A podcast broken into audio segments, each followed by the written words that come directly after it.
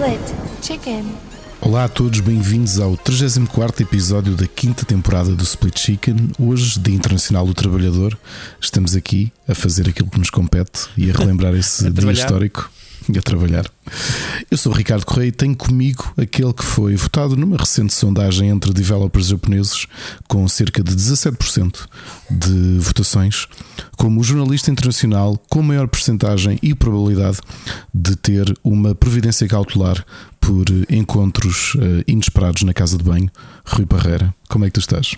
Tudo bem. Eu pensei que hoje eh, ias dizer que Rui Parreira, o, a pessoa mais trabalhadora que alguma vez conheci, blá blá por aí, mas pronto, passou. Deixaste de Não, essa oportunidade, Ricardo, de fazer um elogio, mesmo que fosse a fingir. Não- para já não gosto de fazer elogios a fingir, porque a pessoa mais trabalhadora que eu conheço sou eu. És tu. Pronto. Dizer a segunda pessoa mais. Pronto, está bem. Ah, Eh, e tô não, bem, não, obrigado, não consegui pensar nisso. Não, pronto. Mas é, é dia de trabalhador, estamos cá a trabalhar, não é? A trabalhar pelo menos para o nosso, para o nosso programa. Ah, como é que foi esse o teu fim de semana prolongado? Já sei que andaste aí muito trabalho, já me disseste em off. Muito, a semana passada foi muito, muito, tive muito atarefado. Tivemos o encontro de board games, o, o é. suplente, na sexta-feira. Foi para quem foi, que foi muito pouca gente, fomos só 10. Houve muitos cancelamentos à última da hora, que é uma coisa um bocadinho chata. Uh, mas para quem foi, foi muito divertido. Eu joguei um jogo apenas, Rui, e, e nem sequer tive o trabalho, nem a azáfama do anterior. Uh, foi só porque é um jogo mesmo muito demorado, mas depois já, já falo um Sempre. bocadinho sobre ele. Mas também foi por fim de semana prolongado, há muita gente que não está cá, não é? Pronto, sei. Oh, Sim, houve poucas inscrições comparadas com, com o primeiro e o segundo a sério, não é? Uhum. Portanto, no, no dia certo. Ah, e aproveito para relembrar que o próximo é dia 12 de maio, portanto, o Forms, a inscrição há de sair em breve e, e inscrevam-se. Ah, Acho que vai ser bastante interessante. Eu, olha, eu gostei, gostei muito. F- joguei um jogo que saiu ano passado e, e que tem cavalgado os tops de, de Board Game Geek como um dos melhores jogos da atualidade. Só que é um jogo demorado, como te disse, tive 3 horas e qualquer coisa a jogar e, e gostei muito. Ah, e depois o fim de semana, olha, foi mais aqui em casa em arrumações. Ahm, ainda tivemos o aniversário da, da, da minha afilhada, da filha do João, e, e foi a única saída que tivemos. O resto é mesmo arrumar e não conseguimos arrumar tudo aquilo que queríamos. Mas sabes como é que são as, as limpezas e arrumações de fim de semana? Claro. E, e de resto anda aí uma amigdalite qualquer, algures. Eu não tenho amígdalas, portanto deu-me para laringite. E isto não é problema da, da girafa do Madagascar. Não, é, um bocadinho. Não é, não. Não é, não. Te- te- Tens, tens, trazer- tens, tens que mandar sempre uma gira, girafa, como é que é? Girafada. É. Olha, eu vou te dizer uma coisa que vocês vão ver hoje pelas sugestões. Eu, eu fiquei muito, muito, muito. Tive uma semana muito, muito lixada. Temos tido umas semanas muito lixadas aqui em casa e hum, eu tenho deitado mais cedo do que habitual. Nem sempre tenho conseguido dormir aquilo que queria. Mas uma coisa que tenho feito, Rui, fiz pela primeira vez em um, 13 anos updates ao meu Kindle, que havia uns firmwares que, que eu precisava de, de- de atualizar. Eu tenho lido imenso. Imenso, imenso, imenso, imenso. Hum, Uh, ainda hoje comecei um livro que eu queria ler há muitos anos. Uh, comecei-o ali na. Fui à lavandaria. Não sei se também vais a, a lavandaria self-service. Secar roupa ou qualquer coisa. Sim, sim. Pronto, eu fui lá também, também secar um edredom e aqui uma série de. Aqui, pronto, vocês são três e também devem, devem gastar muita roupa, digamos assim. Nós aqui quatro com os miúdos.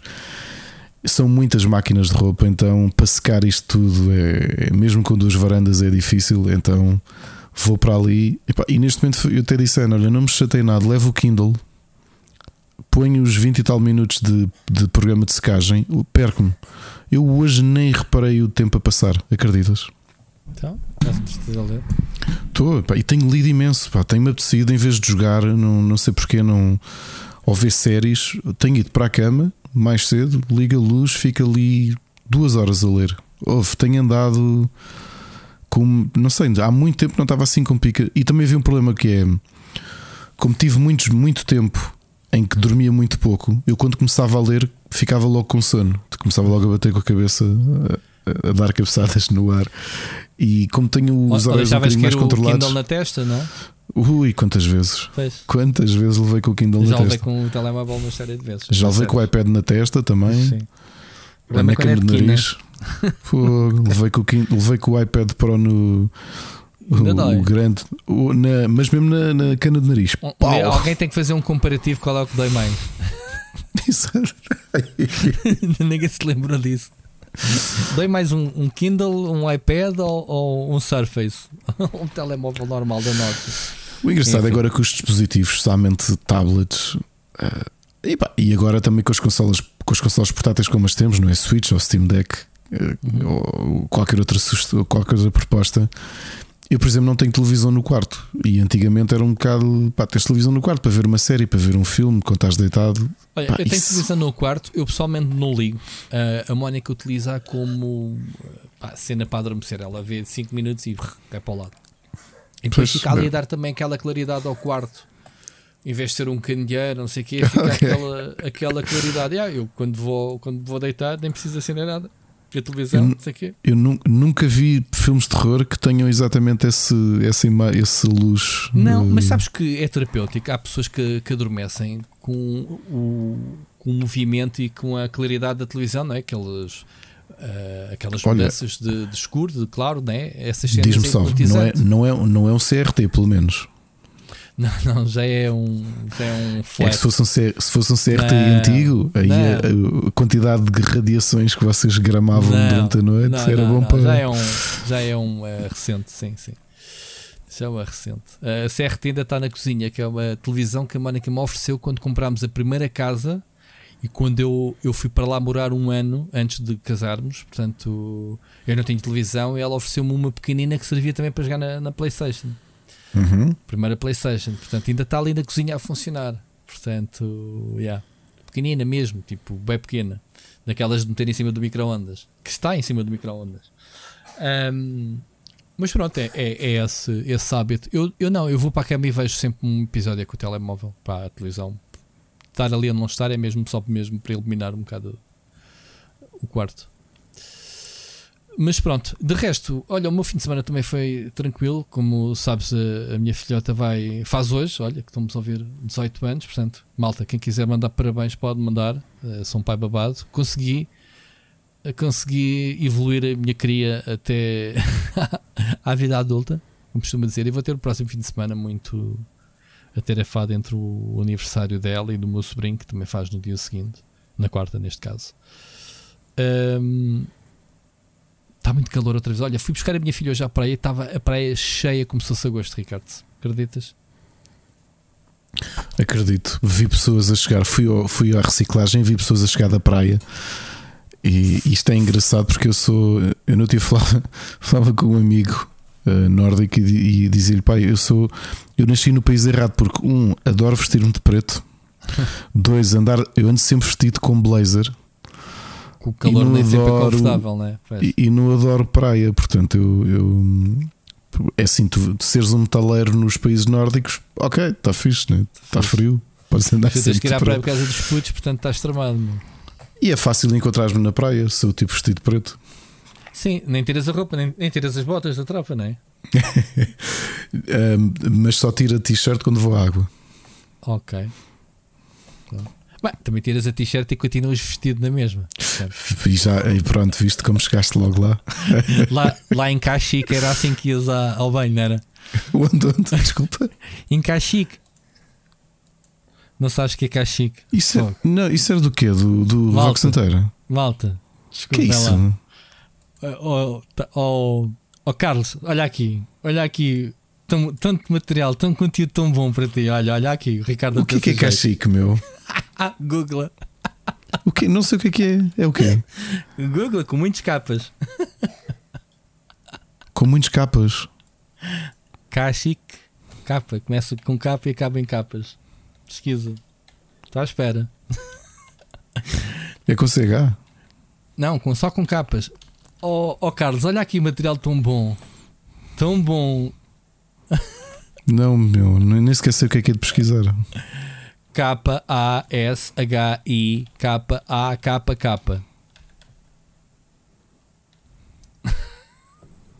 Não percebeu? Estragou uma piada. Aparentemente, Cacicac é uma, é uma espécie de coruja da Eurásia. Ricardo, K A S H Y Y Y K. Pronto, eu disse dois capas no fim, também não sabia como é que se escrevia. Ah, ok. Sim. Sim. O planeta da minha família. Da tua família, do Chewbacca. Meu Deus, Ricardo, Miguel. Pronto, não tens escrito o nome dos planetas Star Wars, portanto o grau de geek não pode chegar, mas. Carlos, Pronto. está aqui. São de bytes giros. Sabes que a malta agora a gente tem que ter cuidado com o que diz Ricardo. Carlos, isso já nem, acho que o brincar. Crónicas de Nada já nem existe. Pois não existe, mas já ouvi dizer que não. Olha, mas temos aí muito, muitos programas esta Sim. semana. Força, era isso que eu te ia dizer. Já vi, Estás apanhado. Isto Está tudo, está tudo, Está tudo está tudo estudado. Portanto, não tivemos nada esta semana, mas tivemos muito. Mas se tivéssemos nada, tínhamos tido de forma pleno. ininterrupta, não é? Yeah. O- Ele Era fez de propósito para não Fez. ser esta, Ele ainda não disse. foi desta. Ele disse isso, vai dar uh, espaço aos outros para brilhar. É assim mesmo, Carlos. Camaradagem. Quanto, o que é que tivemos? Uh, Terça-feira tivemos, obviamente, Split Chicken. Na quarta-feira não tivemos nada, literalmente. Uh, Está a giro o nome do programa do Carlos. Um, Quinta-feira tivemos Dice Chat. Não, Correto? tivemos cartão de memória dedicado de a Star Wars. Muito bem. A véspera do lançamento de Star Wars Jedi. Um, e então uh, o tema foi Star Wars, exatamente. Ainda não tive a Exatamente. oportunidade de ouvir, mas agora estou na dúvida. E desculpem, uh, Oscar e Gonçalo, não ter ouvido ainda, não, não consegui. Não sei qual foi o apanhado que fizeram, se foi jogos de Star Wars, que tenho a certeza que o programa teria que ser umas 10 horas. Se foi só sobre o novo jogo, Star Wars Jedi ou, e o anterior, não sei, sinceramente. Só sei que o título se chama Star Wars. Estou com medo de perceber o que é que eles andaram Eu, a dissecar. eu também ainda não. Eu vou muito no início do episódio, como disse, Eu tive jogo jogos Star horrível. Wars desde o Spectrum, portanto há centenas de jogos de Star Wars ao longo destes anos todos. Mas pronto, eh, muito curioso, eu tenho que ouvir este, este programa. Fica aqui eh, o teasing e a dica. Eu, eu fico muito contente. eh, Isto estava, estava a ver o- no outro dia, por exemplo, um, um elogio do, do Tiago Marafona ao Crónicas de Nada, a achar que, que dizia, e eu, eu tenho que concordar, Uhum. e não é por pertencer aqui à rede que é o melhor eh, o melhor eh, podcast informativo de videojogos, porque na realidade, apesar do tom humorístico excelente que Claro. o Carlos Duarte dá, é um grande pro- programa de informação de videojogos, né? que se fala da atualidade. Há tantos temas que ele traz forma que nós não. É, sim, é. sim. Excelente. Mas, mas sabes que eu, eu depois vejo aqui, quando falamos aqui do cartão de memória, que é um programa que fala mais da história de séries, que é um trabalho Uhum. meritório e com, com- Eu sei que dá muito trabalho, tanto ao Oscar como ao Gonçalo, esta, esta perspectiva. Uhum. Uh, mas depois o, o Pixel Hunters do, do. Lá está, por isso é que eu dizia, lembras-te quando falámos com o Bruno e dissemos: Olha, vamos ter um programa, mas que- que eu acho que não colhi de forma nenhuma Não, com aquilo que é não, o Pixel não. Hunters de todo. Eu acho que complementa O- o em alguns também- aspectos. O, o Bruno também está a fazer um, um trabalho espetacular. É isso que eu ia o- dizer, o pá, Pixel houve- Hunters em relação aos temas que ele tra- vem trazendo e isso. Completamente. Eu, eu digo-te que um dos meus favoritos dos últimos tempos do Pixel Hunters, e adorei o episódio, Rui, mas adorei mesmo. Já adorei vários do Pixel Hunters, mas, mas eu digo-te que talvez foi dos melhores episódios de podcasts em geral que eu ouvi este ano. Foi, e, e novamente, e sabendo as dificuldades técnicas que existiram, Uhum. eh, o programa que o Bruno fez com o, sobre o retro gaming no Brasil, que foi o último episódio da- da- do Pixel Hunters, o, o Uhum. Pixel Hunters mais 15. recente. Sim. Espetacular, adorei o episódio, pá, adorei mesmo. É- Sim, é- foi, têm uma cultura completamente diferente da nossa. mas foi tão interessante o Bruno esmiuçar isso e de fazer essa ponte cultural, pá, gostei imenso mesmo. Uh, Yeah.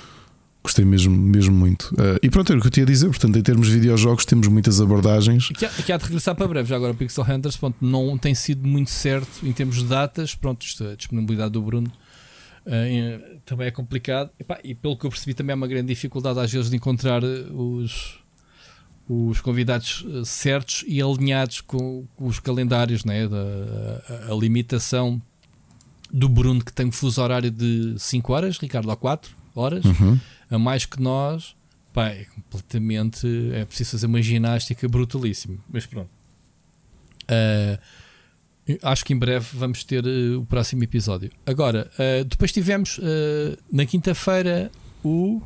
O cartão de memória, Chat. como disse, Oh, cartão de memória na quinta-feira, se- sexta-feira o Pecado do Abismo, 34. Sim. Ok. O que é que nos queres dizer sobre, sobre o Pecado do Abismo? Olha, um episódio foi, foi diferente, uh, tendo em conta esta segunda temporada, porque talvez tenha sido o episódio em que eu falei mais de metal. Uh, foi maioritariamente metal e depois uh, acabou. E um trabalho adicional que este, que este Para Cá do Abismo tem tido na, na segunda temporada é que eu tenho estado a fazer uma coisa que, que, me, tem, que me dificulta o trabalho. Portanto, eu tenho estado mesmo a querer dar tiros no- nos pés. Eh, descubro um single de uma banda, pá, um single que realmente que eu acho muito, muito boa e, e vou falar sobre essa banda. O problema é que as, são bandas que nem sequer site têm, percebes? É preciso andar Pois. quase, quase a E fazer às vezes até stalking. são ucranianos ou chinamarqueses. Mas é? é preciso quase andar a fazer stalking de redes sociais dos membros da banda para perceber quem é que eles são. Para poder dizer a informação, olha, é composto por esta, por esta pessoa, por esta pessoa. Mas por outro lado, se eles vierem a ter sucesso daqui a 10 anos, para que eu vou para cá do Abismo pode dizer o que Os não sei quantos. Oh amigo, Ah, já gostas do primeiro single? Não, não, porque quem ouve diz assim, eu já conheço isso há pff, 10 anos. Ouve, eles tinham acabado de lançar o primeiro single. Mas pronto, mas tem sido essa parte interessante e foi um episódio mais dedicado aqui a bandas diferentes de, de- de metal. E depois sábado, o segundo Dice Chat com um tema muito interessante que o Pedro Martins e o Marcos Dones trouxeram, que foi jogos. hum, Os getaways, não é? é, jogos uh, gateways para os board games, que é porta de entrada. O que é que, o que é que para alguém que não joga vocês trariam como. Deixa-me adivinhar, é o Monopólio, o Pictionary, Não. o Loto, não? Ainda, mas era giro. Era giro. Era. O equivalente é se vocês fossem traficantes de droga, o que é que dariam a alguém para, para os agarrar? Ok, Uh, porque é, é o paralelismo, é o melhor paralelismo que se pode fazer. claro. Depois tivemos no domingo o ah, novo episódio. No domingo, sim, o Entre Marido e Mulher, um crossover com o podcast Old Gamers, porque eles foram os dois, os dois hosts, o, o- André Leitão eh, e o Tiago Carvalho foram os dois convidados pela Alexa e pelo Sérgio para falarem de violência nos videojogos e partiram do Manhunt da PlayStation 2 como, Jesus. como tema Ainda se para, para isso. Uhum. Ainda, não, ainda se fala do Manhunt como exemplo de jogo violento, com tanta coisa mais recente. É verdade, mas toda a gente começa por algum lado. Sim, o Manhunt é diferente porque o Manhunt eh, foi lançado numa altura em que não havia sequer eh, reality shows e o jogo é uma espécie de reality show de violência. Uhum. Portanto, é uma. Olha, estás aqui dentro, sobrevive, né? Um Battle Royale, mas em modo Survival Horror, né? Se bem me lembro como é que era o Manhunt, era, acho que era isso, era um bocado de caçadores de, de pessoas feitos pelos pessoal do, da Rockstar, né? Portanto, o- na altura, como é que se chamava aquele advogado? O Jack Trott? O Jack qualquer coisa? Que era o, o que andava sempre a meter o Rockstar em tribunal? Não te lembras desse? Lembro, sim, pá, já nem lembro como é que ele se Nunca chama. mais ouvi falar nele, sinceramente. Esse era um dos jogos que, que o gajo andava sempre a, a metê-los. Muito bem, entre marido e mulher. Pá, muitos podcasts para ouvir. eh, Eu próprio pá, já me perdi, tenho, tenho montes de podcasts em, em backlog. Pá, que esta malta produz muito, portanto, muito satisfeito com a nossa rede. Olha, Eh, eu não consegui, eu não consegui ouvir, tive, como disse, tive uma semana estranha, tive uma, aquelas formações, tive umas formações obrigatórias, uma delas de evacuação de instalações, Isso é ótimo. não sei o que é que tenho de dizer. Evacuaste bem? Devia ter evacuado melhor. Muito bem. Olha, com isto só nos falta então, aqui dentro do nosso universo, dar aqui um, um shout-out aos nossos uh, patrons. Uh, Ricardo, uh, antes de mais, passatempos está fechado, os de Abril, como é que está isso? Devemos fechar nos, devemos fechar nos próximos dias Vamos e anunciar, portanto, anunciar vamos- os deste mês. Ainda, ainda estamos em negociações para saber o que é que vamos oferecer este Ok. mês. Será que vamos oferecer um Zelda este mês? Ah, ah, Nintendo. Olha aqui. Não. Olha, Vamos ver. Será que vamos ouvir um Star Wars Jedi? Hã? Electronic Arts, olha aqui, hã?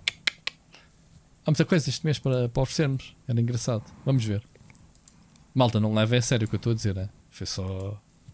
Foi só para espicaçar. Sei que a malta nos ouve. Bom. ahm, dar aqui um abraço então aos nossos patrons. Para a semana fazemos um sorteio, não é? Próximo episódio da próxima segunda-feira de abril, fechamos abril e nos próximos dias vamos tentar ver se arrancamos com um novo passatempo. Um, então queria dar então um, um, abraço e um agradecimento muito especial aos nossos amigos Carlos Carneiro, ao Hugo Pinho, ao JPW, António Pacheco, Patrícia Casaco, Casaca, uh, Celso Bento, Dimsey, João Gomes, uh, Wilson Guys, o Nuno Pereira, o Carlos Duarte, o Helder Faiva, Felipe Silva, o Nuno Silva, o Oscar Morgado, o Enzo Bolt, o Vasco Vicente, o Carlos Felipe, o Ricardo Moncacho, Frederico Monteiro, Monteiro e o Bruno Carvalho. Malta, muito obrigado a todos. Obrigado por estarem desse lado e obrigado por contribuírem para o nosso, a nossa rede né, de podcast tem crescido bastante. As visualizações, ao bocado estávamos a fazer essa análise, muito porreiras. Uh, pá, muito obrigado, malta. Muito obrigado por tudo. Ricardo, estamos uh, falados. Temos, tens alguma coisa a acrescentar? Mais, mais alguma doença que tenhas tido, girafa ou assim? Não? Não é isso. já, olha, já eu estou um bocado aflito das alergias, também tenho que dizer. Há aqui uns espirros extra. Sabes ah. que fui, a, fui a Madrid esta semana. Uh, se tu tivesses lá, acho que morrias. Então. Fui a Madrid a uma apresentação da, T, da TCL, ver um, novos produtos, televisões e não sei o quê. E onde é que eles fizeram isto? No, no equivalente ao. No equivalente ao Estádio de Jamor de Espanha, portanto, uh, cidade, a cidade de futebol, que era chamada ah, Federação Espanhola Estádio de, de Ramor. Estádio de Ramor Espanhol. Um, pronto, o, o, as instalações da, da Federação Espanhola uh, em Madrid. E então, pá, eu, eu às tantas vim cá para fora, tinha uns faz uh, para trabalhar e vias no ar, sabes, o pólen, literalmente dentes de leão a voar à tua volta. Tipo. Sim tipo mosquitos, mas montes. Eu, só abanava os braços para tirar daquilo, não, não, não, não havia hipótese. Havia assim um ventozinho e estava o tempo seco. Epá, eu penso assim, eu que não, nem sequer sou assim muito alérgico, mandei lá uns espirros. Pá, era impossível não respirares aquilo, entrar-te um dente de leão pela narina adentro, porque era mesmo montes delas. Estás a ver aqueles campos, não é? Que, que... Sim, que tipo anime. Tipo anime, olha, eu estava-me a tentar lembrar-me daquela cena do gladiador que, ele, que se vê aquela ah, câmara isso, sim, dele de sim, trás, sim. não é? A, a, passar a mão pela cevadas, ou que era aquilo, nem sei o que era. Eu uh, nunca, eu nunca se, se, isso fosse vida real, eu nunca conseguiria fazer um vídeo assim emocional porque ia-me espirrar todo, mesmo na situação Viste, mais. Mas eu estava lá agora em Madrid e lembrei-me de ti. Pensei, e o Ricardo aqui morria, mano, à minha frente. Um, Sabes que a parte em piada é que se calhar morria mesmo. Pois, a menos tivesse uma cantinha para. Oh Ricardo, eu não filmei, mas devia ter filmado. Aquilo parecia que estava a ser atacado mesmo, por extraterrestres, só que eram dentes de leão a voar à minha volta.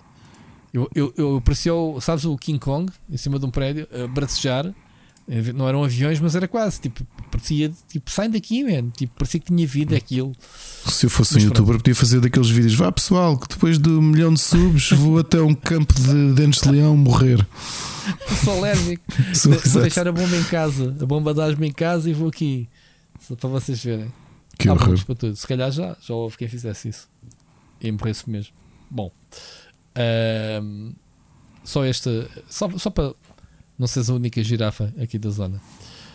Ricardo, vamos para as notícias. Temos algumas coisinhas para falar uh, interessantes esta semana. Notícias da semana. E então, esta semana, olha, vamos. Uh, ia lançar aqui um tema, mas eu sei qual é hum, a única mensagem do ouvinte, que é do Carlos Seixas. Já agora deixo aqui um apelo. Malta, já temos saudades das vossas mensagens. Eu sei que uh, houve uma semana que, como vocês disseram, que eu chorei e mandaram muitas. Penso, todas as semanas temos tido uma, duas máximo, uma, às vezes nenhuma. Vá lá, enviem mensagem do ouvinte. Nós só não sabemos que vocês continuam a gostar de nós porque continuamos a subir o número de audições semanalmente. Eu sei que nós sabemos que vocês estão aí, Sim, mas falem o, connosco. O, o, feedback e a interação é a coisa mais gira deste, deste programa. É verdade, Bom, nós temos saudades vossas. Uh, fica aqui mais este choradinho. Isto dito assim com a voz com sim. laringite, fico com um ar um bocado creepy. Sim, sim. E podem dizer até na mensagem assim: ah, uh, pronto, para o Ricardo não chorar mais. Pronto, eu não estou a chorar, eu estou só doente. Para ser o Parreira a chorar. Ok. Para seres tu desta vez. Pronto, Agora parecia, parecia assim. Enviem mensagens, meninos. Vá lá. E agora então- apareceu o Bruno Carvalho, que horror. Ou, ou então meto, meto o, o Nicolas Cage. Ai, e o, o Idris Pera, pera, pera, pera. Não é o Put the bunny back in the bag. ou Como é que era? In the box. Não, eu, eu meti o, o, o Nicolas Cage, que eu tomei coragem esta semana. Nem sequer tenho aqui nas sugestões, que eu só ainda consegui ver eh, nem meia hora do filme. Que é. A, como é que se chama o filme? nem sei o nome do filme. Espera aí, que eu digo já. Ahm, Uh, o Willy's Wonderland. uh, finalmente tive coragem para ver. Para quem não sabe, é a adaptação do videojogo. Como é que se chama-se? Freddy Nights at Freddy's? Como é que é? Five Nights at Freddy's. Five Nights at Freddy's. Ok. Com os bonecos da. uh, aqueles bonecos muito esquisitos. E que é com o Nicolas Cage. Meia hora de filme e ele ainda não falou. Portanto, meto-vos aqui o Nicolas Cage com a personagem deste filme a falar com vocês, que é o que vocês nos têm feito a nós. Não é, Ricardo? É malta é que parece o Nicolas Cage. Eles mandam mensagem, sabe que estão a fazer de Nicolas Cage. Eu não tenho a certeza, mas acho que o Nicolas Cage faz mesmo de mudo, que é o, é o player one do jogo. Não falas, certo? Uai. Mas, mas tens umas expressões dele, uns asgares, uns olhares, uns close-ups que pá, o gajo é bom, o gajo vai te bater. Estás a perceber? É muito a mal. É tão mal que é bom. Eu estou a curtir o filme. Meia hora Mas é mesmo baseado no Five Nights esse? É. Porque vai ser o filme do Five Nights este ano. Então, se não é, se não é baseado no Five Nights, há de ser É uma tipo cópia. da Wish. Sim. Não É, o filme da. Ah, mas os bonecos não, Não, são não. os mesmos. Eu não estou muito familiarizado com. Epá, eu não sei, eu não vi esse filme, mas o Five Nights sai no final do ano. Ok, então se calhar não é. Mas é coisa. Ah. Ah. Ah, portanto, ah, tu que leu uma entrada no, no Wikipedia, Ah, não tem nada a ver, não. Olha, peço desculpa, malta, pela informação errada. É pá, ia jurar que isto era baseado no Five Nights. É o mesmo, ele ele está aqui mesmo a dizer que o filme recebeu uma, um pequeno culto de seguidores por causa da sua premissa partilhada com o Five Nights at Freddy franchise. Não tem nada a ver, não. É mesmo rip-off. E que cabrões, ainda por cima, meu. Até a mim me enganaram. Eu estou a ver este filme nessa premissa. Se bem que eu não jogo os jogos. Eu acho que a premissa era perceber o que é que o Nicolas Cage está a fazer num filme baseado em Five Nights. Era essa a minha curiosidade. Pronto, agora estou a perceber.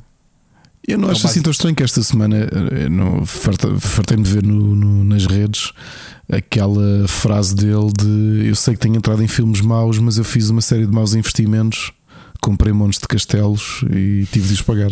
Chupa. Mas não foi essa a razão, mas tudo bem. Tem a ver com o IRS mesmo, puro do- Pois, como Não a foi ele, acho que foi família ou. Foi ou- foi como o outro senhor que andou a hum, andou, andou a caçar vampiros, não é? Mas, mas depois foi, foi parar à foi parar à prisão por, por não ter pago os impostos. Pois. Olha, falar em Caçador de Vampiros, o Nicolas Cage vai entrar, vai fazer Drácula no, no filme. No? Ranfield, sim. No Ranfield. Yeah. Tem muito bom aspecto, o tipo faz-me lembrar o, o Bela Lugosi. Tem a personagem sempre gira. Já, já tínhamos visto a personagem. eh, qual foi o filme? Foi, foi o coisa, foi o.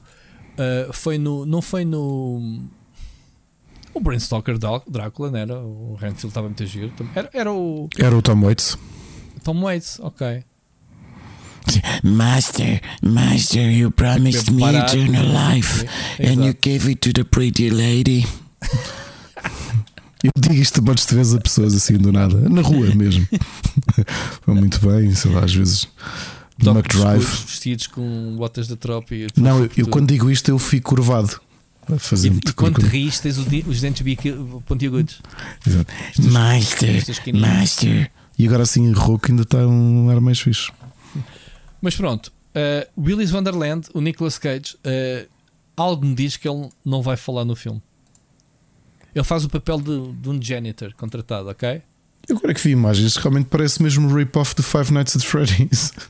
Eu ia jurar que era o Five Nights, que eu penso que estes bonecos eram os do Five Nights. Pronto, são outros. Quem diria que este senhor recebeu um Oscar?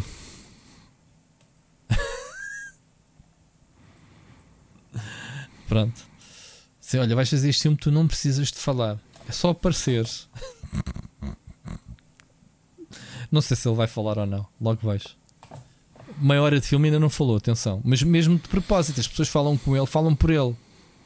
Estás a ser aquelas pessoas que falam pelos cotovelos. E que o gajo só sabe olhar para eles tipo abismado. Tipo, Sabes o que é que no fim, no fim descobres? o gajo é mudo. Que está toda a gente morto. Isto é, o, isto é a sequela do sexto sentido. Olha, está calado por falar em mortes, a gente depois das sugestões vai falar sobre uma série que eu comecei a ver. Bom, mas pronto, já lá vamos. Então, uh, isto já me perdi. Ah, estávamos a falar das mensagens dos ouvintes. Pera, a sério. Como é que Eu não sei, eu fico não se aprende nada neste programa? Pessoal, desliguem o podcast. Exato, vão ouvir outra coisa melhor. Vão ouvir ouvir- crónicas Ai, de nada. Ai, tanta coisa boa para ouvir. Pois é, tanto podcast rede, bom para pá. ouvir. Poupem o vosso tempo. Como é que é possível, meu? Nem nós, Bom. nem nós ouvimos o podcast, pessoal. Para compensar, nem nós eu vou-me calar. Ricardo, eu vou-me calar mais tu. Vamos ouvir a mensagem do ouvinte do Carlos Seixas, ok? Bora lá. Olá, Rui. Olá.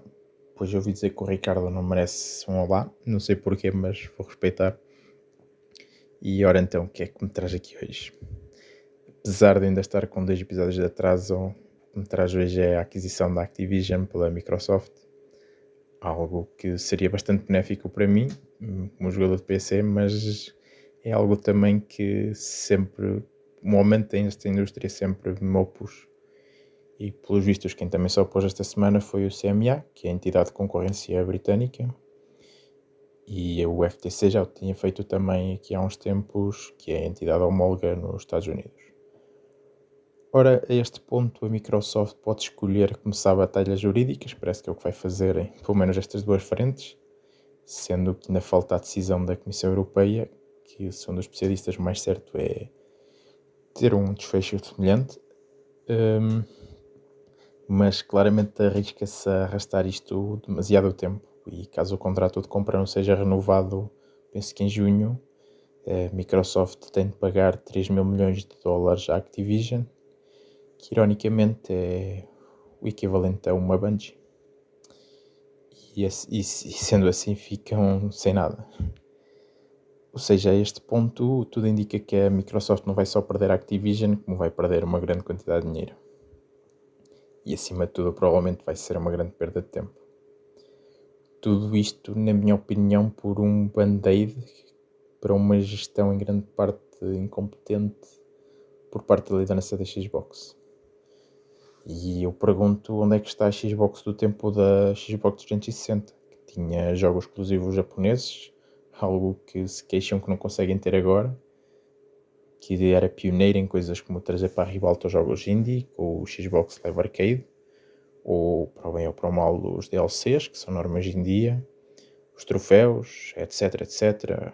Onde é que está a Xbox competia lado a lado com a Playstation ou até superava muitos aspectos? Pois, acho que era isto que a liderança da Microsoft se devia estar a perguntar, em vez de estar a tentar atirar dinheiro aos problemas.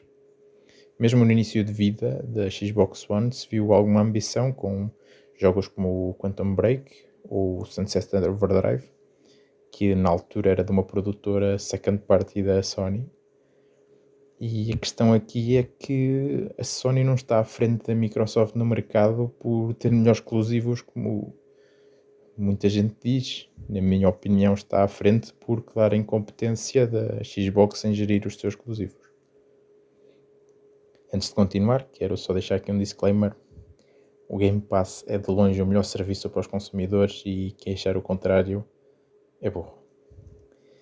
Dito isto, tenho de voltar a dizer algo que já disse muitas vezes, incluindo aqui, e que já provavelmente fez com que muito pessoal me chamasse maluco por, por dizer, mas na minha opinião, o Game Pass vai se tornar um problema cada vez maior a médio e longo prazo para a indústria dos videojogos. E acho que já há cada vez mais sintomas nesse sentido. E não só isso, como acho que se está a tornar uma âncora que mantém a Xbox atrás da PlayStation em termos de liderança de mercado. Isto porque o Game Pass é uma espécie de animal esfomeado. E enquanto jogos que são muito bons, como o Wi-Fi Rush ou o Penitment da Obsidian, são bons jogos para, digamos, manter os subscritores que já existem dentro do Game Pass, mas que na realidade não são esses jogos que vão trazer um grande fluxo de novos subscritores e a Xbox não está a conseguir produzir, digamos, entre aspas, comida rápida o suficiente para alimentar o Game Pass. A Xbox precisa dos seus estúdios a produzir grandes jogos e a um ritmo provavelmente superior ao que a PlayStation consegue hoje em dia. Isso claramente não está a acontecer e não é por falta de estúdios ou por falta de IPs, é por uma gestão desastrosa dos seus estúdios. E aqui é que acho que a Xbox devia focar em usar o dinheiro que se calhar ia usar para a Activision para tentar reter algum do talento que tem desaparecido completamente dos estúdios, abandonado os estúdios da Xbox e talvez optimizar o desenvolvimento, investir na, na cooperação entre estúdios, não sei. Mas tudo, acima de tudo, é preciso uma visão diferente e uma gestão diferente. Como jogador, para mim, é muito mais preocupante que provavelmente o único estúdio da Microsoft que conseguia competir em termos de desenvolvimento ou barra qualidade com a maioria dos estúdios da PlayStation, a Playground Games, ter recentemente não só perdido os fundadores, como toda a sua core team, ou seja, lideranças, senior developers, que basicamente saíram e foram formar um novo estúdio independente. Isto para mim é muito mais preocupante do que o acordo da Activision ser bloqueado. Também é pior que ultimamente alguns jogos indie tenham decidido abandonar completamente a plataforma Xbox. Porque sem um acordo com os benefícios financeiros que sabemos com o Game Pass, que o Game Pass traz, é muito difícil para eles competir por vendas contra jogos que já estão no Game Pass. Com tanto jogo indie dentro do Game Pass, porque é que alguém haveria de pagar 20, 30 euros por um indie, certo? Quando o serviço do Game Pass é 9,99, acho que no mínimo por mês. Mais uma vez, e para resumir, a gestão danosa da grande maioria dos seus estúdios. O Game Pass cada vez mais a pressionar a Xbox e os seus estúdios para produzirem jogos. Os jogos indie deixarem de lado completamente a Xbox e uma perspectiva que isso eventualmente possa-se até alargar a Double J ou AAA no, no futuro. A canibalização de vendas que sabemos hoje que, que é real. A queda a pique das vendas de hardware que vimos neste último trimestre e a estagnação do número de subscritores no Game Pass, que também já não são oficialmente atualizados já há, largo tempo. Tudo isto são problemas mais preocupantes para mim e alguns até podem estar diretamente relacionados, não sei, mas são muito mais preocupantes do que não conseguir comprar Activision. E para mim é um erro o foco ser esse tal como se diz que em 10 anos a PlayStation conseguia perfeitamente eh, desenvolver um competidor para um, um, concorrente para o Call of Duty, o mesmo se aplica à Microsoft, que ainda tem mais dinheiro e tem o potencial para fazer, tal como a PlayStation, só que na Xbox está a ser tão mal aproveitado. Problema está lá e não acredito que a compra da Activision fosse a solução, porque daqui a uns meses já estavam se calhar a tentar remendar novamente com mais uma compra, mais uma aquisição, mais uma aquisição e provavelmente até o que vão continuar a fazer mesmo depois deste acordo ser cancelado. E aqui pouco importa quem ganha ou quem perde com a aquisição, porque são companhias de milhares de milhões de dólares a defender os seus interesses e somente os seus interesses não há ninguém a defender os interesses dos jogadores, neste caso, ao contrário do que a maioria das pessoas parece pensar. E se de um lado vemos uma metralhadora de argumentos, a maioria completamente estúpidas, para defender a sua posição de mercado, do outro vemos agora alguém sem medo de ameaçar governos e países para conseguir essa posição de líder de mercado. Por isso, o meu conselho ao meio disto tudo é defendam a vossa própria posição como jogadores e sejam mais críticos para as produtoras e editoras que mais gostam e não se contentem com a mediocridade e exijam mais e melhor.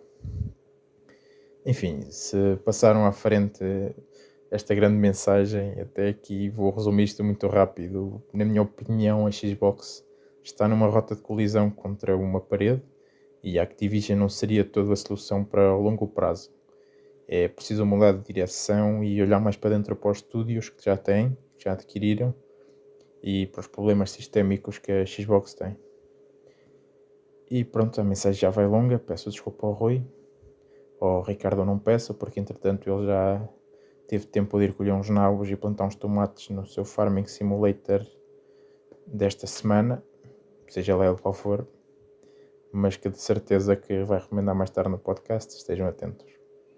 E portanto acho que está aqui tudo dito, fiquem bem, ouvimos-nos daqui a uns meses, quando eu estiver em dia com o podcast, ou então não. Grande Seixas, o sábado da semana do, das mensagens do ouvinte. Grande mensagem. Gente, eu tinha aqui o tema para lançar sobre, obviamente, a, a última atualização da, da compra da Microsoft da Activision. Antes disso, deixa-me só dizer-te que uh, quando tu fazes aqui o reparo que, ah, em vez da Microsoft andar a gastar este balúrdio, que são 65 mil milhões, já não me recordo, uh, pelo, pela compra da Activision, uh, investi-la para resolver os problemas internos isto já se percebeu que quanto mais dinheiro jogares, uh, mandares lá para dentro, mais eles têm adiam jogos e, e, acabamos por entrar neste ciclo vicioso que é o que parece, né? Uh, quase dois anos depois da, da grande estratégia de compra da, da aquisição, há muitos estúdios que não entregaram ainda nada, ok? Uh, estás a ser um bocado injusto no que diz respeito aos jogos lançados no Game Pass, uh, porque é, hoje que estamos a ouvir o podcast, ironicamente, tens o Redfall, que é de um estúdio interno da Bethesda, portanto, uh, vale o que vale. Não sei se é bom ou mau, Ricardo, ainda não sabemos. Aquele mistério se o jogo vai ser bom ou não. Não há reviews, não há envios antecipados para ninguém. Até houve quem fosse banido uh, por jogar no, na Twitch uh, o jogo antes do lançamento. Bom, deixa-me só dizer que, que isso, o objetivo da compra da Activision, obviamente, que é um bundle gigante de coisas que são ah, superficialmente vistas, como adicionar o Call of Duty ao Game Pass e aquela cena toda, uh, o catálogo todo, a Blizzard, etc. Mas já foi aqui falado e já sabemos, a Microsoft, o objetivo da Activision é muito mais do que isso. É, obviamente, uh, ter estúdios especializados em lançar jogos para telemóveis, que a Microsoft não tem presença nos telemóveis tem a King, que é provavelmente mais importante. Obviamente, não vou dizer mais importante que o Call of Duty, mas é capaz de ser o principal pilar da aquisição da compra. Uh, isso, um, os, os, os, os, serviços, Game as a Service, como o da Blizzard, obviamente, muito importante também. Um, mas é sobretudo, exatamente, uh, o ataque ao mercado mobile. Ok? Agora, em relação ao, ao ter eh, chumbado, uh, Seixas, há aqui uma coisa que eu te vou garantir e podes escrever aí. Este negócio não vai chumbar. Ricardo, não sei qual é a tua opinião. Este negócio não vai chumbar. Ok? Por uma razão. Aquilo que tu dizes uh, de, de, ter sido um, ehm, colocado em tribunal a Microsoft, neste caso pela CMA britânica, no caso dos Estados Unidos também chumbou, e provavelmente também vai acontecer com a União Europeia eles, quando, eles, não se, eles não se limitam a chumbar. Eles limitam-se a chumbar a proposta que está na mesa. Mas depois, uh, eu, eu, que tenho acompanhado isto e escrito sobre isto, e, escrevi sobre esta notícia em específico, há aquele que eles chamam de remedies. Já viste falar, Ricardo? Que é pá, para o processo continuar a avançar, vocês têm que se sujeitar a estas coisas todas. E por incrível que pareça, nos últimos meses tem-se falado muito, tanto que agora a Sony está caladinha, ninguém diz nada, porque o problema já não é Call of Duty. Call of Duty foi um problema levantado, mas com soluções, com os tais remedies. Qual eram os remedies? É negociar com Nintendos, Nvidias, com a malta toda interessada, o lançamento de Call of Duty durante 10 anos nas plataformas dos rivais. Remedies aceitos. Avançamos. Próximo embate. Desta vez chumbou porque, Ricardo, sabes? Foi por causa do domínio do, dos sistemas de cloud gaming, não Cloud foi? Gaming. Agora é esta. Neste momento, a Microsoft já tem qualquer coisa como. Deixa-me aqui ver se eu tenho os dados à minha frente. Pá, eles têm já uma cota muito grande de 60% a 70%, segundo a própria CMA. Ok?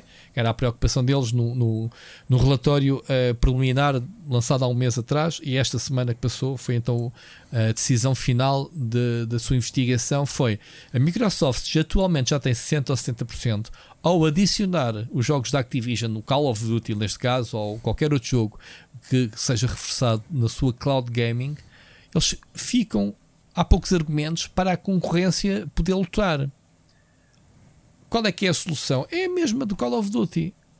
Ricardo, não chegou nem um dia depois, e isto o pessoal não fala, e Seixas, tu nem falaste, um dia depois desta decisão, que a Microsoft, e bem, disse que ia apelar, obviamente, não lhes falta dinheiro e advogados para apelar estas coisas. Isto o apelar é, ok, qual é que é a lista dos remedies? Qual é a lista, o que, que calças é que temos que baixar, Ricardo, falando assim, para, tu- para perceberem que é o que é que temos que fazer para que o, a- vossas, ah, os vossos receios das medidas antitrust, medidas anticoncorrenciais, possam ser resolvidas.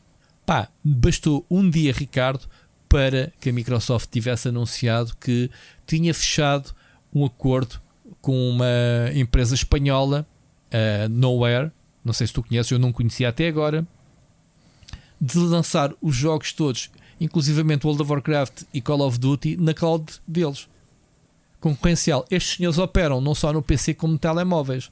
Portanto, estes senhores podem lançar nos telemóveis, porque era das preocupações deles barrarem que a Microsoft ficava não só com o domínio do cloud, como ainda por cima tinha o sistema maioritário que era o Windows. Portanto, pessoas que quisessem lançar esses jogos fora do ambiente Windows também não podiam porque a Microsoft concentrava ali a, a posição dominante, juntava os serviços da, da sua cloud Azure, né, da, sua, o ecossistema de cloud gaming, ao sistema operativo mais utilizado. E portanto era um, um adicionando o, o conteúdo da Activision, compreende-se a posição.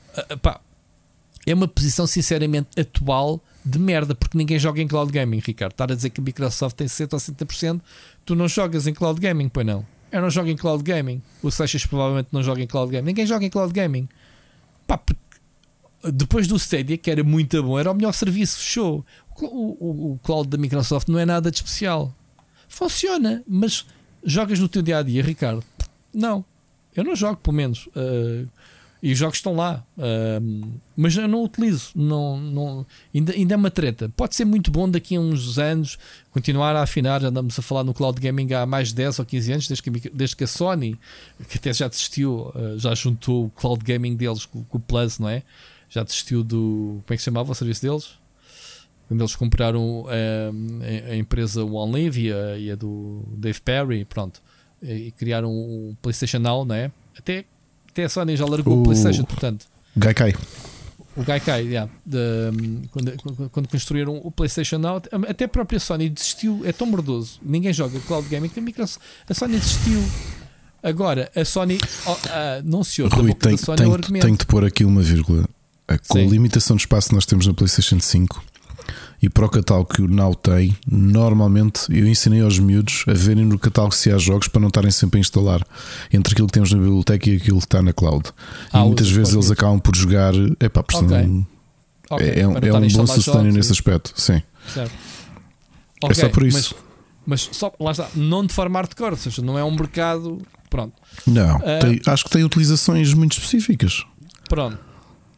A Microsoft no dia seguinte. Desculpa, desculpa só de fechar-te uma coisa, Rui. Hum, Acho, por exemplo, que o cloud gaming é muito bom numa coisa que nós nos fartamos de falar aqui, que é a preservação de história e catálogos de videojogos. Epá, sim, e, e há quem diga que serve como, como forma de experimentar se vale a pena não comprar os jogos. Como demos. sim. Olha, é rápido, não tenho que instalar, vou ali picar o jogo a ver se é bom ou não, e depois logo vejo se compra ou não. É, é- é isso que eu tenho lido. Bom, só para não perder o raciocínio, eles, compra, eles fecharam um acordo com a Nowhere, que é uma rival, lá está, daquelas rivais que vieram. Pá, também eh, o Google Stadia atribuiu à Microsoft comprar a Activision no facto de ter encerrado o Stadia. É ridículo a Google ter eh, vá lá, morto no chão e a dizer a culpa é da Microsoft. É ridículo, ok? A Google ter-se desculpado que a Microsoft comprar a Activision como o falhanço do Stadia, quando a gente sabe que quem deu o tiro nos pés foi a própria Google. Pronto, que não soube simplesmente gerir a excelente plataforma, a excelente. Admira-me que a Microsoft não tenha comprado o Stadia, que era. Pronto, eles têm o Azure, não precisam do Stadia para nada, mas o Stadia era muito bom. Pronto, antes disto, Ricardo, já a Microsoft tinha fechado, antes disto tudo, já sabendo que nos Estados Unidos também havia essa preocupação da posição dominante no, no, no cloud gaming, fecharam logo com a Nvidia para o GeForce Now. Portanto, a GeForce Now independentemente do acordo que a Activision se fecha ou não, se fechar vão levar com Call of Duty no GeForce Now em streaming.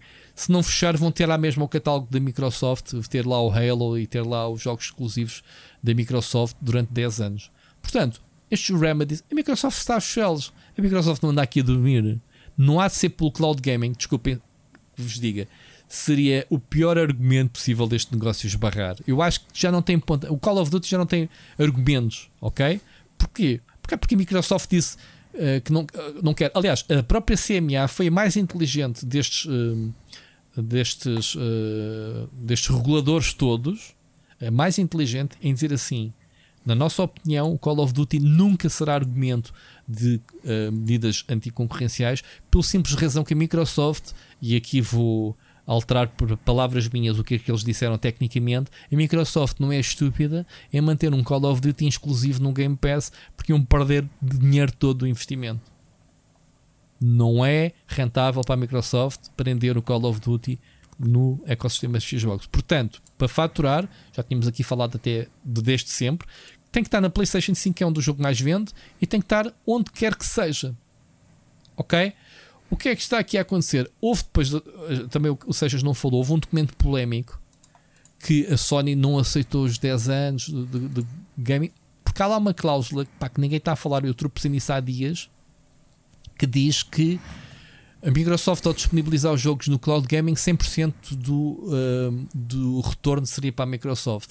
Isso fazia com que a Microsoft não só calasse a oposição em manter os jogos uh, nas plataformas rivais, como na verdade estava a aumentar o seu leque de clientes. Ou seja, simplesmente estamos a meter o nosso produto em mais stores, em mais lojas, porque todo o lucro é para mim. Estás a ver, Ricardo? Se isso for verdade ou não, isso é grave, ok? Pronto, mas ninguém vai assinar um contrato com essa cláusula lá. Se alguém assinar é porque ninguém lê os contratos, Ricardo. Estás a ver? Uhum. Portanto, a Microsoft não vai perder este negócio nunca na vida por causa de cloud gaming. E mais depressa dizia, mais depressa o Phil Spencer dizia: fechem o cloud gaming. Para já não rende para nada. Daqui a uns anos voltamos a falar sobre o assunto. Verdade ou não? A gente fecha o nosso serviço de cloud gaming. Acabou. Não há cloud gaming na Microsoft. E fechamos o negócio. Mais depressa eu faria isto se fosse a Microsoft. Portanto, eu parece-me que já estamos no, no, na reta final. Portanto, temos aqui o globo do britânico. A partir do momento em que a Microsoft fez uh, todos os potenciais concorrentes, o cloud gaming, que vão lá estar os jogos todos disponíveis ao mesmo tempo, ao mesmo dia. Pá, depois não venham é como a PlayStation com o argumento: é pá, ouvi dizer que a Microsoft vai lançar o Call of Duty cheio de bugs da PlayStation só para terminar a cena. Esse argumento. Pá, não usem argumentos estúpidos, malta. Isto é um negócio, meu. Isto é um negócio, pá. Ninguém, ninguém, ninguém, quer, pass ninguém quer passar aquilo que, que, que a Electronic Arts está a passar esta semana com o Star Wars Jedi, que é um, um dos candidatos a jogo do ano, sem dúvida nenhuma. E no PC o jogo está a ser batido porque, porque eh, o jogo está mal otimizado. É pá, vamos lançar um jogo no PC cheio de bugs que é para trazer o pessoal para a PlayStation. A Electronic Arts não vai dizer isso, meu. Nem vai lançar um jogo com bugs porque sim. Estão a ver? Agora. Ah, Ricardo, eu queria estar tempo na antena, mas eu estou tão por dentro disto que um, tenho que dizer tudo, senão eu vou-me esquecer. Portanto, o Carlos o Seixas uh, quer voltar aos. Ou seja, já percebi que tu, pronto, tu nunca foste com a cara com o Phil Spencer, tu pensas que ele é o tio bonzinho e por trás está-te a coisa. Eu acho que o Phil Spencer tem, uh, tem boas intenções. Uh, se está a conseguir gerir ou não as cenas, isso é outro assunto que é discutível, ok? Está eh, muito menos ativo agora e não sei o quê. Epá, se calhar este ciclo de lançamentos da Microsoft ainda não se concretizou, mas quando começar a sair vai ser um ritmo. Quando os estúdios estiverem todos a lançar jogos, eu, eu acredito que eles deem volta a isso. Uh, voltar ao tempo da liderança da Xbox 360, que foi dos piores períodos da Xbox, que é o tempo do Don Metric, a sério, em que era pá, uh, uma E3. Olha, vamos ter Netflix né, Xbox. Olha, vamos, vamos, vai ser o vosso centro multimédia da sala. Olha, vamos ter o Kinect para vocês fazerem ginástica. E perguntava-se onde é que estão os jogos. Pá, ok, havia jogos japoneses, sim, que foi um esforço que eles fizeram em vão de. Foram buscar o, o Sakamuchi, né, o, o Bull Dragon e aqueles jogos uh, para tentarem conquistar o mercado japonês que não, não conseguiram. Uh, Xbox, atenção, a Xbox foi a minha consola daquela geração. Portanto, eu não, entre a Xbox 360 e a PS3, eu fui jogador da Xbox uh, pessoalmente e a nível de trabalho eu escolhia sempre esta versão que era o que eu queria. Eu tornei-me Achievement Horror e tudo na altura. Tivemos bons jogos, como tu dizes, são set overdrive exclusivos, etc. Mas hum, eu acho que a Xbox sempre foi inconstante. Ricardo, tinhas algumas fases boas.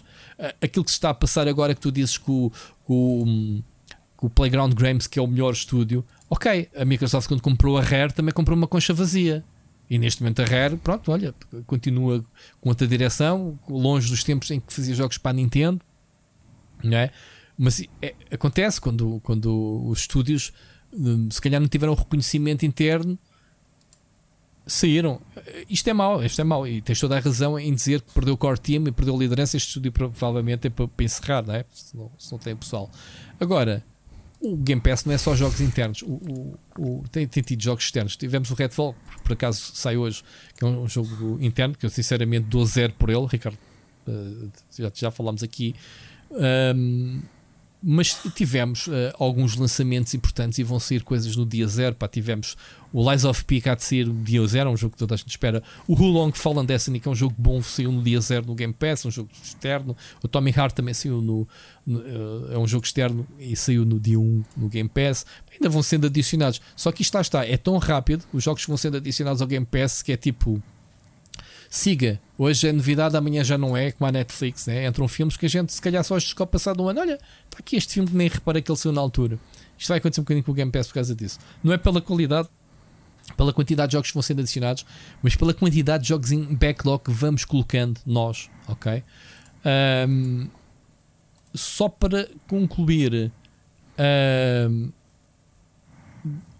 só para fazer um remate, o negócio vai ser concluído. E tens toda a razão. A Microsoft tem que pagar uh, faseadamente. Se o negócio não se concretizasse até janeiro era um valor, e o máximo é 3 milhões, como tu dizes, até junho não, não ser fechado. Se até junho não.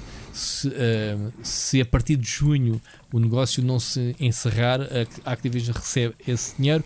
Lembro-te que aconteceu a mesma coisa que a Nvidia que quis comprar a ARM.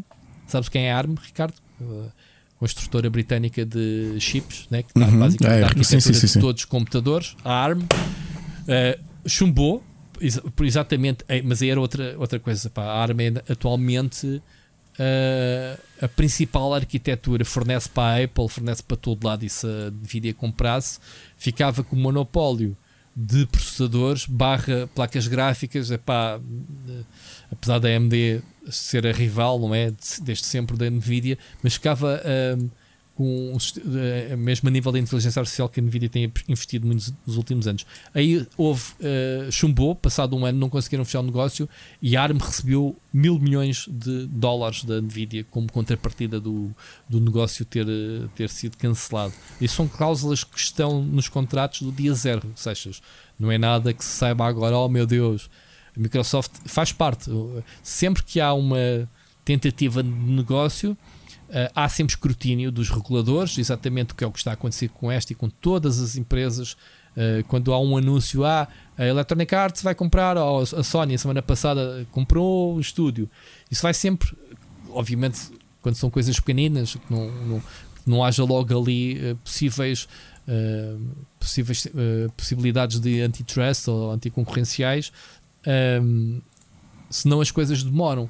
Porquê? Porque os reguladores querem ouvir exatamente os concorrentes, vão ouvir as duas partes, o que é que se propõe a empresa a comprar a outra, e depois vão ouvir uh, os possíveis concorrentes, as preocupações deles, que é, olha, uh, que é o que tem acontecido. A PlayStation foi ouvida, como foi a Nintendo, como foi todos os, os concorrentes da Microsoft.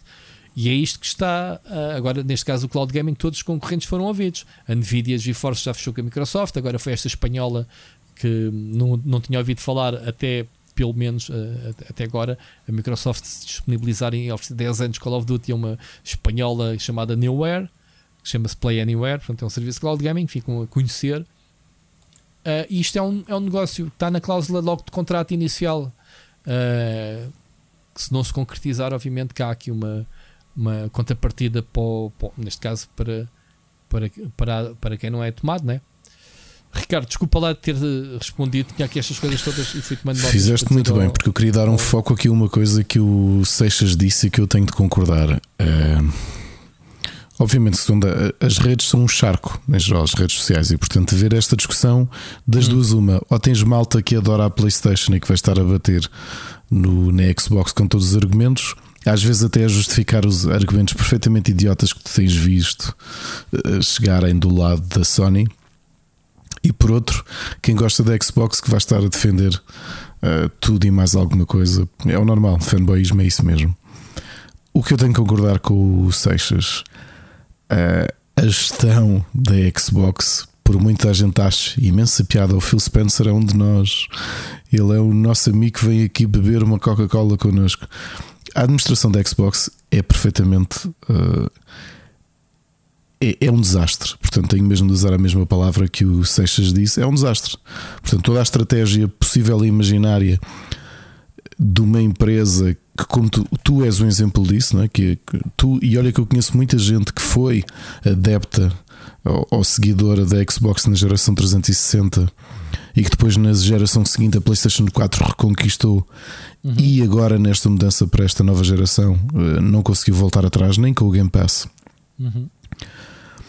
E falando não, e não querendo agora falar da estratégia grande da consola ou da marca, olhando só para os seus estúdios, há uma aquisição de uma ZeniMax em que o output não tem justificado o, o burburinho. E, e, e, tu há pouco disseste que foi comprar uma Rare, que é uma concha vazia, e hoje que é dia do trabalhador, lembrar precisamente isso, que me parece que é a grande diferença entre o tipo de aquisições que a, que a PlayStation e a Microsoft têm feito. É que já falámos aqui também que no caso da PlayStation, que estas aquisições que têm acontecido, a maior parte delas são mais orgânicas. São estúdios que há muitos anos trabalham em ligação muito próxima com, com a marca e, e, e que partilham se do mesmo, das mesmas lógicas de trabalho, a mesma visão, cresceram juntos, eh, tudo isso. No caso da, da Microsoft é tudo muito mais artificial, que é simplesmente aquela ideia quase anedótica de teres uma pilha de dinheiro e atirares uma pilha de dinheiro a tentar resolver os teus problemas. E é, eu acho que é esse o problema que é. Sim, parece que não há sinergia, que é o que o Seixas estava a dizer. Não há, ou seja, é alguém com muito dinheiro a adquirir. Uh, fazendo aqui um paralelismo, e não é só por detestar a figura do Elon Musk, mas olhando para o caso do Twitter, que é um, que é um símbolo quase extremo disto, que é tu teres muito dinheiro teres muito dinheiro e, seres, e, e gerires bem o tipo de aquisições que fazes não, é, não são a mesma coisa. E, e a Xbox tem mostrado isso. Na altura da aquisição da ZeniMax, e nós falámos disto aqui quando aconteceu, estavam a comprar um, um, um, um potencialmente um grande output de jogos, não é? Porque especialmente a Bethesda, mas não só a Bethesda, todo o pacote do que compõe a, a Sim, Zenimax. mas não estás a ser justo. A Zenimax e a Bethesda não são simplesmente uh, estúdios que por si produzem jogos, quer dizer, a Bethesda lança um jogo em cada 10 anos, meu. Perfeito, mas por isso é que eu estou a dizer. foi o último jogo que eles lançaram? Ok, o Fallout 76, esse não conta, né? Porquê um, não conta? Pá, conta, ok, estou a brincar, mas uh, percebes? Eles demoram muito a lançar um novo Elder Mas por isso é que eu Fallout. Disse, e por isso é que eu te falo na ZeniMax, não falo da Bethesda, porque a ZeniMax não é apenas Bethesda. Pronto. Tem lançado Dooms, uh, ID Software, uh, tens recebido Wolfensteins. Uh, quer dizer, não sei da Microsoft, não, mas também a Microsoft eles estão lá hum, há dois, três anos, portanto, não é assim há muito tempo. Tiveste um Deathloop que aparentemente toda a gente gostou e acho que eu e tu fomos se calhar das pessoas que menos gostaram do jogo, não sei. Que é do estúdio que vai lançar o Redfall. Bem, o Redfall, eu estou com uma curiosidade mórbida, Ricardo. Estou com uma raiva a, a, a eles por causa do Deathloop ter sido tão. Uh, epá, é o que tu dizes, é overrated, mas overrated para caraças. Mas na Arcane, neste momento, e, e repara que tudo indica que o jogo vai ser um, um, mais um epic fail. O Redfall, então, pelo, já vi os vídeos, o pessoal a partilhar uh, jogos, uh, vídeos do, do Redfall, e meu Deus, que ele está medonho. Mas eu já tenho aqui o botão a dizer que já posso chegar, que o jogo está disponível desde a meia-noite, Ricardo. Se calhar fazemos aqui uma pausa e vamos experimentar o Redfall e damos as impressões em direto, não. Bom, não porque se calhar nem cravava logo aqui o computador todo aqui. Mas oh, oh Rui, o, o, o Seixas estava aqui a falar e é verdade que é isto. Tu, quando tens uma playground, e sim a playground foi, tem, tem, tem, tem criado jogos que tem colocado a Xbox no, no, no mapa, pelo menos do ponto de vista crítico, sim, já se viu que não foi do, o caso de ganho. Sim. Sabes o que é preocupante que a SIDA, que eu não disse, é que eles, a Playground Games estava a fazer o novo Fable, certo? Era. Eles ganharam. Era, era, era este o estúdio que estava a fazer o Fable. E até dizer, pá, era, era, é verdade, é. são é, bons em sandbox, sim, vão senhor. passar de carros a RPG, é estranho. Eu não sei o que é que se passa, mas provavelmente eu poderia jurar que isto foi completamente de choque de, de, de ideologia do, que é o Fable, né? uma das licenças mais importantes da, da Microsoft. Mas é por isso é que tantas vezes para tu veres pessoas emblemáticas que têm. Eu, eu não consigo não olhar para a Zenimax e para a gestão perfeitamente desastrosa da Xbox como um todo uhum. e não olhar para o caso Electronic Arts que é mais antigo. Que é o Electronic Arts que nós os dois estamos aqui a gozar, que é o cemitério dos estúdios, não é? Tu compram grandes estúdios e depois Porquê? Porque as pessoas põem-se a andar. Agora não estão nessa, não estão nessa da aquisição. Já não estão numa de aquisições, mas na fase em que estavam numa aquisições, aquilo era um cemitério de estúdios. Sim, mas a Microsoft também. E a Microsoft também, não é? Com a, com a um, Lionhead, né? que já foi. Uh, o, a Maxis, uh, a Maxis ainda existe, mas saiu também lá, o Bill Wright saiu. Uh, a Press Play. Sim, a, a, a, Assemble Studios, do Age of Empires. Ui, sim, sim têm muitos. Eh, a Microsoft, antes, de, antes do Phil Spencer, também era um cemitério de, de estúdios. Tinham muitos estúdios. Olha a Bungie, que era da Microsoft. Eu acho que é o problema da falta sair, de visão que se nota não só naquilo que é a produção first party.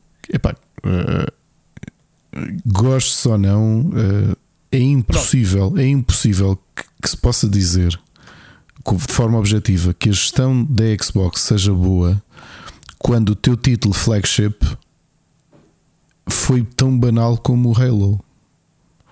Ok? Sim, eu entendo o que tu estás a dizer. Uh, uh, o Halo continuará a ser já decorou da Microsoft por questões naturais. Aqui aquilo que tu colocas é o que tu vês na, na Sony é tens uma um estúdio com uma guerrilha que faz tecnologia e fornece a tecnologia aos seus colegas ofereceu, por exemplo, ao Kojima para fazer o Death Stranding, como, como sabemos, uhum. por décimo. E há essa sinergia entre estúdios interno, internamente. Uh, estou sempre a buscar o exemplo, lembras-te daquela conversa do, do Pedro. Uh, como é que? O Pedro Almeida, que era o country manager de Portugal, que uma vez num almoço ou um evento qualquer internacional da Sony estava sentado à mesa com um senhor e estavam a dizer o que é que faziam cada um lá dentro da Sony. E o senhor que estava lá dizia uh, que o trabalho era fazer vasos. Já, já soubeste essa história? Eu só, faço, eu, só, eu só faço Sim. vasos. Eu sou, eu sou o senhor dos vasos. E ele, mas senhor dos vasos? Sim. Há um jogo qualquer que precisa de um vaso Azteca, eu forneço. Ou seja, aquele senhor fornecia vasos a todos os jogos, a todos os estúdios. Todos os estúdios precisassem de um vaso, não iam meter o seu designer a fazer vasos, iam àquele senhor. Estás a ver? Isto, isto, isto que é que simboliza? Simboliza o, aquilo que é a sinergia interna no caso da Sony. Aquilo que me parece da Microsoft é, ok, comprámos Beda uh, Studios, pá, mas parece que cada um é de forma independente. Não sei se faz parte do negócio, se calhar é, não, é? não há cá misturas, vocês adquirentes, mas a gente tem cá a nossa cena. E depois o que é que tu Mas eu acho que depende da forma como faz a independência, porque é assim, Pronto, por, mas... acredito que seja verdade aquilo que que Cory Balrogs e afins vão falando uhum. uh, que existe total independência de cada um dos estúdios que fazem parte da PlayStation, porque a política é um bocadinho pá, o que vocês fazem é bom, continuem. Estão à vontade, Eles façam são o que vocês independentes no que diz respeito a decisões, mas não são independentes, nem precisam de ser no, no, que, no que toca a sinergias. Ora, Eu, eu acho que é um bocado mais aquela ideia de recursos- sentirem que são PlayStation Studios. Tudo Certo. isto que tu tens adquirido é ok, agora é, é como a, na tua, a tua empresa de repente contratar outra mídia e de repente tens aquelas pessoas que são absorvidas. Ok, agora vocês são todos Saptec. Yeah, Ah, somos? Ok. Sim, sim. O que eu quero dizer é: não vês, por exemplo, a ID a Software um, a fornecer o seu motor gráfico para alimentar todos os outros estúdios que se calhar têm que ir fazer outsourcing de motores gráficos, têm que ir buscar o Unreal, têm que ir buscar etc. Quando se calhar também tem ali o ID Tech um, que funciona para os jogos da da- da- ID Software, os Dooms e etc. E não, e não há uma partilha. É isso que eu sinto. Estás a perceber o que, o que eu estou a dizer, Ricardo? Não há, ah, se, se, por exemplo, o- a Sony está neste momento com um plano estratégico de nos próximos 10 anos ter não sei quantos jogos Game as a Service. Então o que é que a Sony tem feito? Foram fazendo aquisições cirúrgicas, foram buscar a Bungie porque é especialista, como hub, mãe. Então a Hub vai, uh, a Bungie vai supervisionar o que os outros todos estão a fazer. Então agora têm andado a comprar desses estúdios, tem sido a adicionar um, estúdios específicos de criação de, de jogos as a service para adicionar ao ecossistema. Estás a ver o- a estratégia da Sony? Parece muito mais focada internamente, muito mais, uh, muito mais enraizado, digamos assim, a partilha de know-how no- pelos estúdios. Nós sabemos que estúdios como Insomniac, a Sucker Punch e um, a Sucker Punch, Insomniac e a Sucker Punch, Insomniac, a... Guerrilha. Não. E a Insomniac do Naughty Dog. Ah, sim. Os três estúdios tiveram um percurso muito semelhante a esta primeira PlayStation. Uhum. Lembras? Sim, sim. Eu faço um jogo de dinossauros, tu fazes um, um, um Spyro, eh, desculpa, de dragões, tu fazes o, o Crash Bandicoot, mas o motor eram, eram mesmo, havia sinergias e ainda eles nem sequer pertenciam à casa-mãe, mas foram estúdios que foram formados com essa mentalidade de não eram estúdios first party, mas eram eh, exclusivamente eh, eh, a produzirem exclusivamente para a Sony. Ahm, e todos eles foram, depois meteram-se nos FPS, uns fizeram o, ahm, como é que é? O, o FPS da Insomnia que, que era ba- bastante mal na altura. Não interessa. Eles foram dando os passos nas gerações, depois foram para o Jack and Dexter. pronto. Cada, cada evoluiu, digamos assim. ah, nos, outros foram para o Infamous, etc. Mas evoluíram de forma muito semelhante, os três estúdios. E, e é. E está escrito que eles eh, próprios partilhavam sinergias internas, ok? Entre eles. E isso parece-me ser a base daquilo que é atualmente a Sony. O que tu estás a dizer, tu, com toda a razão, tu e, e o Seixas, nesse aspecto, parece-me que é só adicionar. eh, Que papel é que terá a Activision no meio disto tudo, né? com mais um estúdio a fornecer? Pronto. Ahm, nós não sabemos o que é que vai acontecer. Eu, eu, eu quero crer que as coisas vão continuar na mesma, que é cada estúdio faz o que quer e é independente de si. Eh, infelizmente, não vais ver de repente o Battle.net eh, que já, já leva lá com os Call of Duty a terem jogos fora da Blizzard, sei lá, teres lá o, um um Forza Horizon de repente na Battle.net. Portanto, não estou a ver isso a acontecer. Nem estou a ver, por exemplo, o Diablo 4 entrar no Game Pass. São coisas que eu, pelo menos, não estou a ver isso a acontecer. O só o tempo o dirá. Portanto, o que é que isso quer dizer? Que significa que não vai acrescentar nada à Activision em termos de organização interna. As coisas vão continuar a ser o Texas, que tem sido até agora pelos vistos, certo? Não sei. Não, eu, não sei. E, e parece-me é que tem um. O problema disto é que tudo uma questão de tempo. Porque tu veres as saídas que tiveste na. Tiveste na Playground, eh, o que é que pode acontecer nos próximos anos, nos outros estúdios, percebes? No, numa Obsidian, eh, na Arcane, não sabemos como é que vai ser este Redfall, que tipo de impacto é que vai ter eh, internamente, se o jogo está bom, se não está. Portanto, há aqui uma série de incógnitas a realidade de forma objetiva e obviamente quem, que se tiver aqui um, um Xbox fanboy ou fangirl a ouvir vai logo dizer ah mas só se fala muito dos jogos da Playstation porque a Playstation tem os mídia na mão eu já vi este argumento Não é, a realidade fala-se Tem muito. o quê na Tens mão? mídia na mão e está tudo comprado e está não sei o quê. É para ver se. eh, A, a realidade é que se fala muito, os exclusivos da PlayStation costumam ser mais do que um, pelo menos dois grandes títulos por ano. Tem sido assim nos últimos anos, já ou não é, Rui? Sim. Por uma razão, é que são mesmo muito bons. E que este ano vamos ter um Marvel Spider-Man 2, de certeza, ou seja, a probabilidade de ser um muito bom jogo é grande. E tiveste, não é? Sim, sim. Esta é a diferença e tu não tens este mediatismo. Era o que eu te dizia. Há muita coisa nos dias de hoje que tu medes pelo mediatismo que tem. Um Halo 6, sendo o jogo principal de uma, de uma marca grande como a Xbox, não pode ter menos mediatismo do que um Kirby. E eu adoro Kirby, mas estás a perceber a diferença? Sim. Quer dizer que o entusiasmo do público é muito pouco em relação àqueles jogos. E aquilo não é porque os mídias são isto ou são aquilo, é porque os jogos são banais. E aquilo que tem saído, com algumas exceções, é que da Xbox o que tem saído são jogos banais. E tem que correr e comer muito pão. E não digo só eles, se calhar até uma Zenimax. Vamos ver o que é que vem aí do, do Star Citizen da, da Bethesda. Vamos ver. Tenho alguma curiosidade para saber. Disseste Star Citizen só de propósito? Ou... Disse, disse. Ok. ou, seja, estás a chamar eh, Vaporware ao Star. Ao, Vamos ver. Vamos Não, ver. Eu estava a dizer um bocado. A Bethesda demora bem de anos a fazer jogo. É Claro que sim. Claro que sim. Eu vi. E, e tem um bom Elder track Scrolls record. 6, a única coisa que recebeste foi o logotipo. Ou o que é que foi? E, E eles anunciaram aquilo há dois anos, ou uma coisa assim. Portanto, e tens um bom track record. Ok? É inegável que tens. Ah, agora, se lançam jogos, sim, o Wolfenstein é divertido, o Doom é divertido. ah, agora, são aqueles jogos em que as pessoas vão passar semanas a falar deles? Não, não são. Epá, eu acho, Ricardo, que isso, isso já faz parte da, da cultura atual dos videojogos. É tanta coisa. Esta semana é a semana do Star Wars, como foi a semana do Hogwarts Legacy. Já ninguém fala do Hogwarts Legacy, agora toda a gente tem falado do Star Wars uh, Jedi, que é o que vamos falar hoje. Para a semana, ou daqui a duas semanas, vai ser o Zelda uh, Tears for the Kingdom e, e, e etc. E depois em junho já ninguém fala no Zelda porque é o Diablo 4. Infelizmente a indústria é mesmo assim.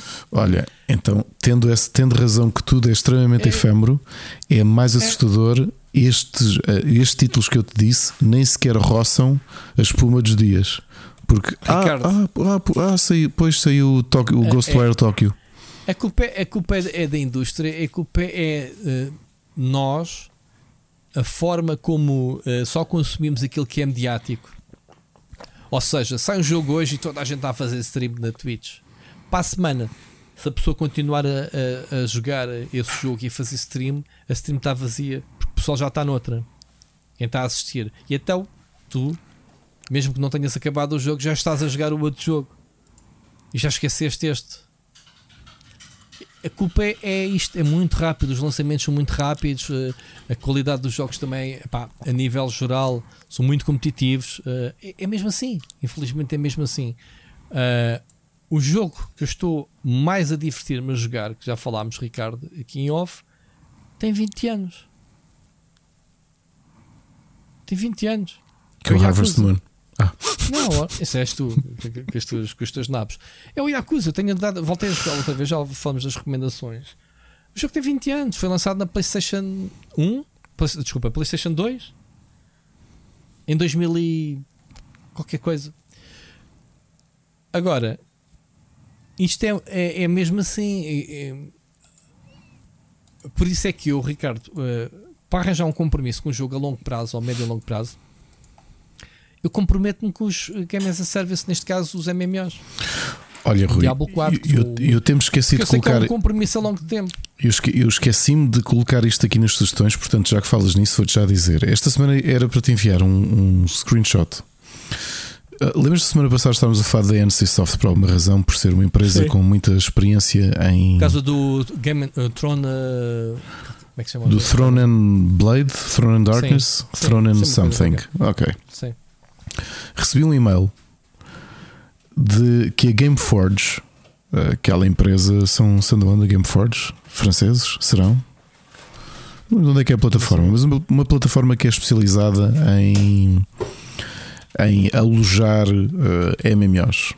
Ok. Uh, que tinham feito uma parceria com. É, desculpa, são alemães. É isso. São publisher e developer, portanto, eles têm nomes que. Olha, um, um, um nome. é o Metin? Sim, sei. Pois é, isso, eu ia dizer o Metin, porque eu não sei o que é o Metin, nunca vi. É um não MMO arcaico, mas com muito seguidor. Pronto, eu ouvi dizer, soube que ele existia porque havia muito, muito youtuber mais sim. novo do que nós que quando começou, tipo o Tiagovski, que falava muito do Metin. Sim, Eu, sim, ok. sim, sim. Mas depois vi que o WoW Game, que eu lembro-me de colegas da faculdade que eram completamente doentes por isto. E então a Gameforge é a empresa que tem estado a publicar ou a manter estes jogos do ponto de vista de serviço vivos.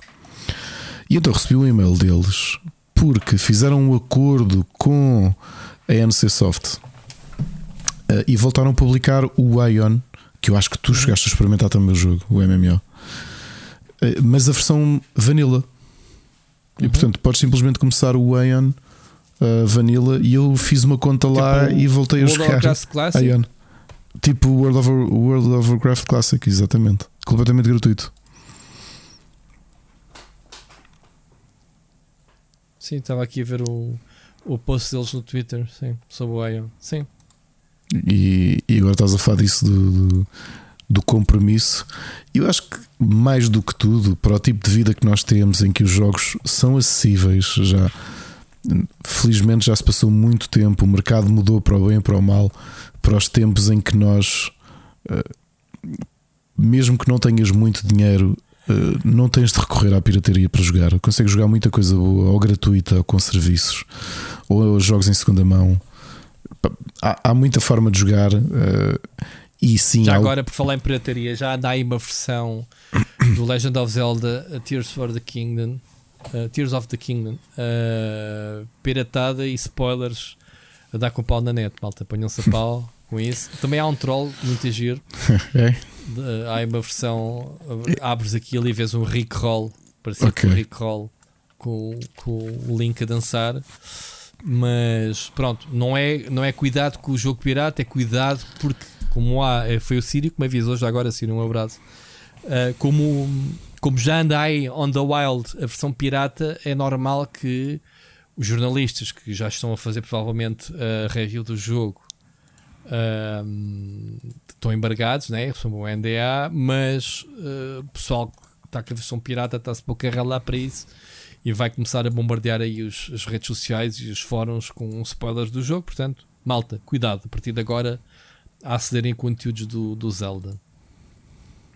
Ricardo, eh, Então, a dizer, tu ta- tu estavas a dizer isto que é reflexo do- do- dos tempos, mas não é só nos videojogos, porque eh, já aconteceu tu próprio em tom de piada comigo, não é? Quando falamos das nossas sugestões, olha, estou a rever esta série, estou a rever X-Files, ai, pá, isso é tão antigo, ou Cheers. Porque realmente nós temos esta coisa que parece que temos de estar na crista da onda. Se está toda a gente a falar desta série, nós temos de ver esta série, temos de ver este filme, temos de jogar este jogo, temos de ouvir este álbum. Quer ah, dizer, mas e eu, eu a música. falo isso não é nessa Eu perspectiva. sei que é brincares comigo. Eu sei que é Não, não é, nem é brincadeira. Então. Não é essa questão. A minha perspectiva, eu tenho aqui cenas na minha lista que quero ver que já são bem antigas, como o The Wire, estás-me farto de falar. Mas é que é por rever. É por rever, ou seja, tu não tens tempo para ver todas as coisas novas que saem, quanto mais gastares desse tempo para rever as coisas que tu já viste, não te acrescenta nada. É por isso é que eu também não rejogo, opa, ou muito raramente rejogo jogos. Acabei o jogo na altura, pá, então se for um remake ou não um remaster, que eu joguei o original, uh, tirando algumas exceções, eu raramente uh, volto a pegar num remaster. Ou um remaster não está fora de. Eu acho que fora de depende, que depende caso para caso. Olha, vou-te dizer que estou à espera na PlayAsia porque a semana passada. uh, a, a- a semana passada saíram duas compilações importantíssimas para mim. Eu já vi que o Tiago Marafona já tem as cópias dele e o, o Sírio também. Sim, vou continuar a dizer Sírio. Um, que são um, um deles de uma série que eu falo aqui há anos e que adoro, que é o Mega Man Battle Networks, que é um RPG excelente mesmo. O, o, série de jogos é muito boa. Eu já joguei tudo, já rejoguei mais do que uma vez. E agora que saiu na Switch, uh, saiu em digital um, e, e na Ásia saiu também em compilação. Acho que saíram algumas cópias no Ocidente, mas com menos, menos com uma tiragem mais pequena. Eu, eu comprei precisamente para votar com a carteira naquilo que tu dizias, Rui. Que é eu quero mostrar que há coisas que valem a pena serem uh, ressurgirem, não é? De, de consolas que já estão é fora de. por, por, eh, por gostares e, e quereres guardar a coleção. Outra coisa é eh, vais investir o tempo que não tens a jogar coisas que já jogaste.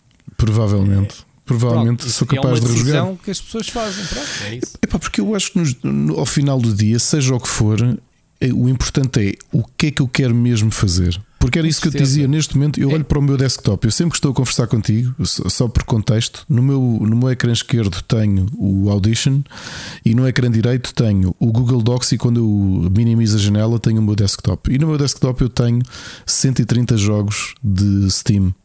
Grande parte deles foram jogos que eu fui comprando indies e que eu penso, hei de jogar. Ok? E não sei se eu vou jogar ou Tu não. fazes essa divisão, sim, instalas. E- e- mas aquilo que eu te dizia, Rui, eu acho que mais importante ao, ao final do dia, e isso passa pela forma como eu e tu falamos aqui de tudo, não é? Porque nós consumimos o, o Split Chicken é vida e nós falamos de muito mais do que videojogos. Mas olhando só para os videojogos, é, é, é isto. É, a intensidade também passa pela, pela valorização que nós damos às coisas. A valorização, a diversão e como tu queres investir o tempo. É, agora tu podias pegar no mesmo argumento e dizer assim: ah, ok, tu dizes que não tens tempo para acabar eh, jogos que querias jogar e no entanto enterraste, como tu dizes muitas vezes, 300, 500 horas no MMO. Isso é válido. E, e é o argumento que eu pego do teu lado. Mas é não é mesmo. um- no não final é um do dia, mas não é o um que me dá argumento. prazer é jogar os MMOs. Não é o argumento que eu te daria, porque eh, já toda a gente sabe, eu sou ateu e, portanto, eu, eu acho que a única tentativa que temos de vida é esta. Portanto, não há, não há continue. E isso é a única hipótese que nós temos. Então, que passemos o tempo livre ehm, a fazer exatamente aquilo que nos, que nos pedem. Portanto, nós jogamos os jogos da atualidade porque faz parte do nosso trabalho, ok? Mas ao final do dia, no te- naquele momento em que tu dizes agora este tempo é para mim, o que é que eu quero fazer? Novamente, eu, eu para descansar, o, o, o Sérgio estava a gozar, mas eu faço isso. Eu, eu vou escrever o review do Doraemon Story of Seasons, mas eu tenho jogado Doraemon Story of Seasons e o Sunhaven, tenho jogado, jogado imenso os dois e são jogos de, de, de, de farming. Não, a história é secundária. Eu posso estar, eh, sei lá, a, a- ver uma série enquanto jogo aquilo, percebes? Consigo estar relaxado. É- Apetece-me jogar aquilo, percebes? É tão sim, simples quanto isso. Sim, sim. eu, Um, eu, eu quando, quando volto ao Diablo 3 hum, estou sempre a ver uma série. Uh, olho, de olhos- jogo de olhos fechados a quase o Diablo 3. Olha, vou dar, vou dar outro exemplo aqui e que se calhar, porque ainda por cima falei muito sobre isto em, em privado no WhatsApp com o Gonçalo Carvalho sobre este jogo esta semana, que foi o meu filho mais novo. Lembras daquela minha aventura que já gerou um Crónicas do Nada de eu instalar 512 GB ah, na minha Switch? Um dos jogos é o Pikmin 3 Deluxe, que eu já tinha analisado para a Wii U. Voltei a, a jogá-lo na Switch e agora voltei a rejogar porque o meu filho mais novo começou a jogar e disse: Espera lá, isto tem co-op, vamos os dois jogar a isto. E estamos a fazer completion ao jogo, os dois juntos. O meu filho hoje de manhã perguntou-me, o meu filho, que vai fazer 5 anos, veio-me perguntar: Pai, eu quero começar um, um. Quero fazer um novo jogo e começar sozinho, outra vez. Força, agora vai tu explorar sozinho e ele foi, ou seja, agora tem uma save só dele. E, e, e- e tu podes dizer, então, mas tu jogaste o Pikmin 3 três vezes já. Sim, e acho que é um jogo brilhante. E, e tem até uma coisa curiosa: estás a ver aquela sensação que, aquela pergunta que fazes, tu pudesses esquecer uma série para ter a sensação de jogar a primeira vez. O Pikmin é curioso que eu joguei há quantos anos, Rui? A última vez foi há 4 anos, talvez, ou 5, e agora parecia que estava a jogá-lo outra vez. Porquê? Mas, Porque ó, também. ó, Ricardo, eu, Hum. eu quando, quando defendo essa teoria do não, não vou jogar aquele jogo porque já o joguei, é meramente psicológico, porque eu também já não me lembro das coisas. Estávamos a semana passada a discutir sobre o Horizon, se tu te lembravas, quando voltaste agora à expansão, Como é que se como controlava? o original. Por acaso também regressei, não tive tanta dificuldade, por acaso entrei bem no jogo. Mas, é pá, eu sou uma pessoa que quando desinstalo o disco, o jogo do disco do computador ou da consola, quase que desinstalo da minha cabeça. Eu, pá, não consigo. As histórias mesmo, pá, ah, sei lá, estava-me a lembrar agora a jogar o, o, o Star Wars Jedi, o, o Jedi Survivor. Eu joguei e acabei o New Order. New Order, né? Assim que se chama? Sim, sim. sim, é. Star Wars Jedi. Olha, eu não, Rui. Isso é uma coisa que os meus filhos me iam perguntando. Pai, quem é este personagem? Eu disse, eu não sei, eu não, joguei, eu não joguei o primeiro. Ah, então não jogaste. Não. Bom, aquele resumo que tens no jogo, não sei se correste, obviamente, para, para depois a pau. Opá, havia ali coisas que eu dizia, aconteceu isto. Epá, percebes? Eh, Lembrava-me das personagens, ok. eh, olha, está de volta, não sei o quê. Mas tenho na minha ideia pontos-chave da história, mas longe de me lembrar o que é que aconteceu de jogar há 3 ou 4 anos quando foi lançado. Agora, eu, eu sou assim. eh, vou jogar agora o Tears of the. O que é que aconteceu no, no Zelda, do Breath of the Wild? Pá, eu sei, eu gastei lá muitas horas e foi um jogo que me marcou bastante e lembro-me bastante bem do- dos quatro bosses, né, dos, das quatro cenas que temos que fazer, linhas gerais. Ao detalhe, já não. Vai ser esta sequela e é exatamente os mesmos comandos, controles e tudo do primeiro. Yeah, mas vou ter que reaprender tudo de novo, que eu já não me vou lembrar outra vez como é que aquilo funcionam as coisas. Percebes? Estar-te a dizer que ah, vai jogar esse jogo. Sim, faz bem a rejogar. Eu sei que é, isso para mim é psicológico. Eu, eu, eu dizer, epá, eu já joguei aquele jogo. Eu preciso é de jogar coisas novas, não é aquele que já joguei. Estás a ver? É, é Sim, mais sim. psicológico do, do que efetivamente. Senão também não. Sempre que eu volto ao Diablo 3, Ricardo, Diablo 3 que eu tenho centenas e centenas de horas, já voltei, é o jogo que eu mais voltei.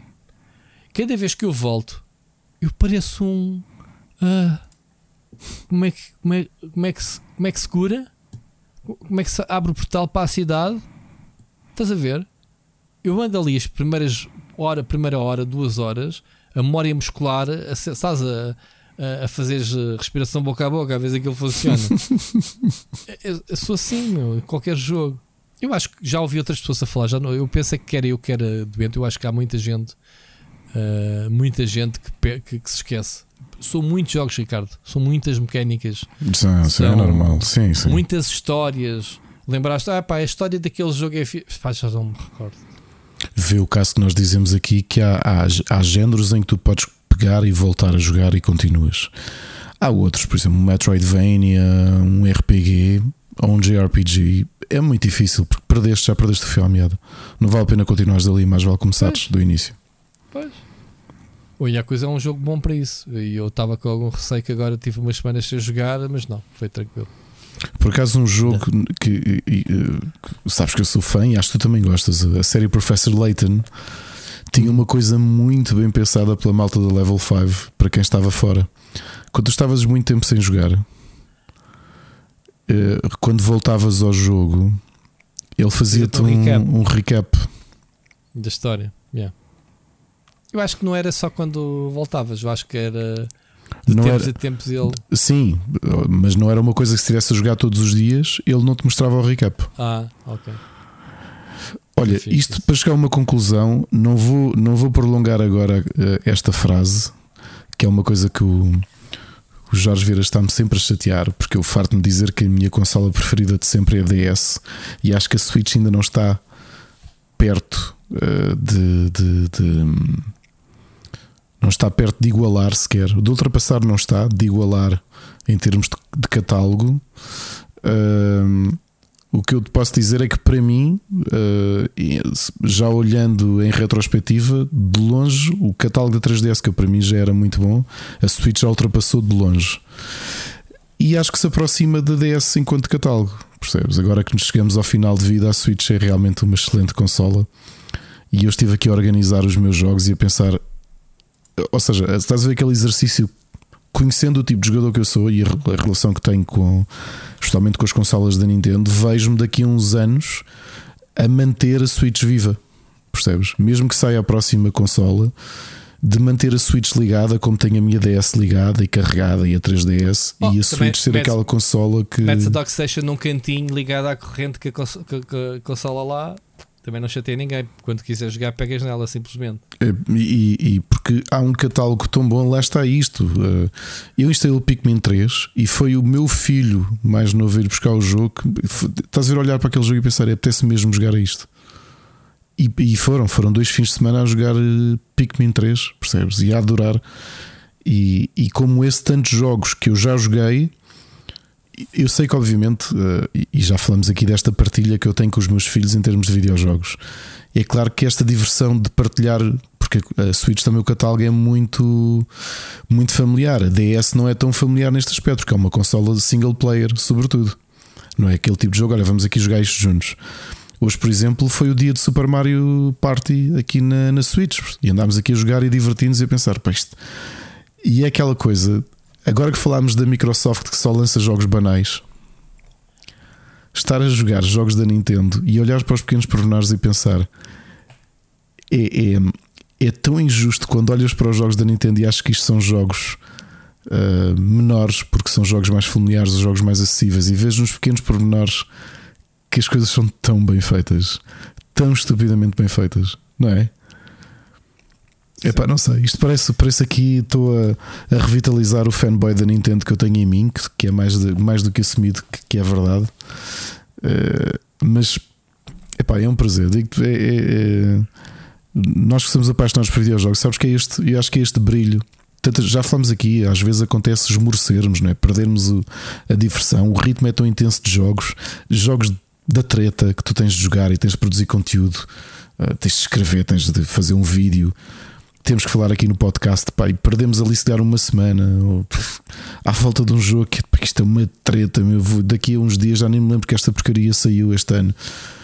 E depois reencontrares aqueles jogos, tu oh, vês um, vês de 10 segundos e dizes pá, vou jogar isto. Esquece, não, não, esquece tudo à volta. Quero jogar isto, quero me divertir. E, e nesse aspecto, uh, nós vamos morrer, Rui, eu e tu. E acredito que esse cenário não vai mudar. Quem vai, quem vai conseguir manter isso de forma intemporal é a Nintendo. Olha, entretanto, uh, a curiosidade perdi é, não é perdi. maior. Perdi-te, entretanto, não perdi. Não, não perdeste. Eu concordo. Eu querias que eu rematasse a dizer que sim, é, que é ok. Isso é a tua ligação romântica com a Nintendo e eu deixei-te jogar para esse memory lane. Mas houve.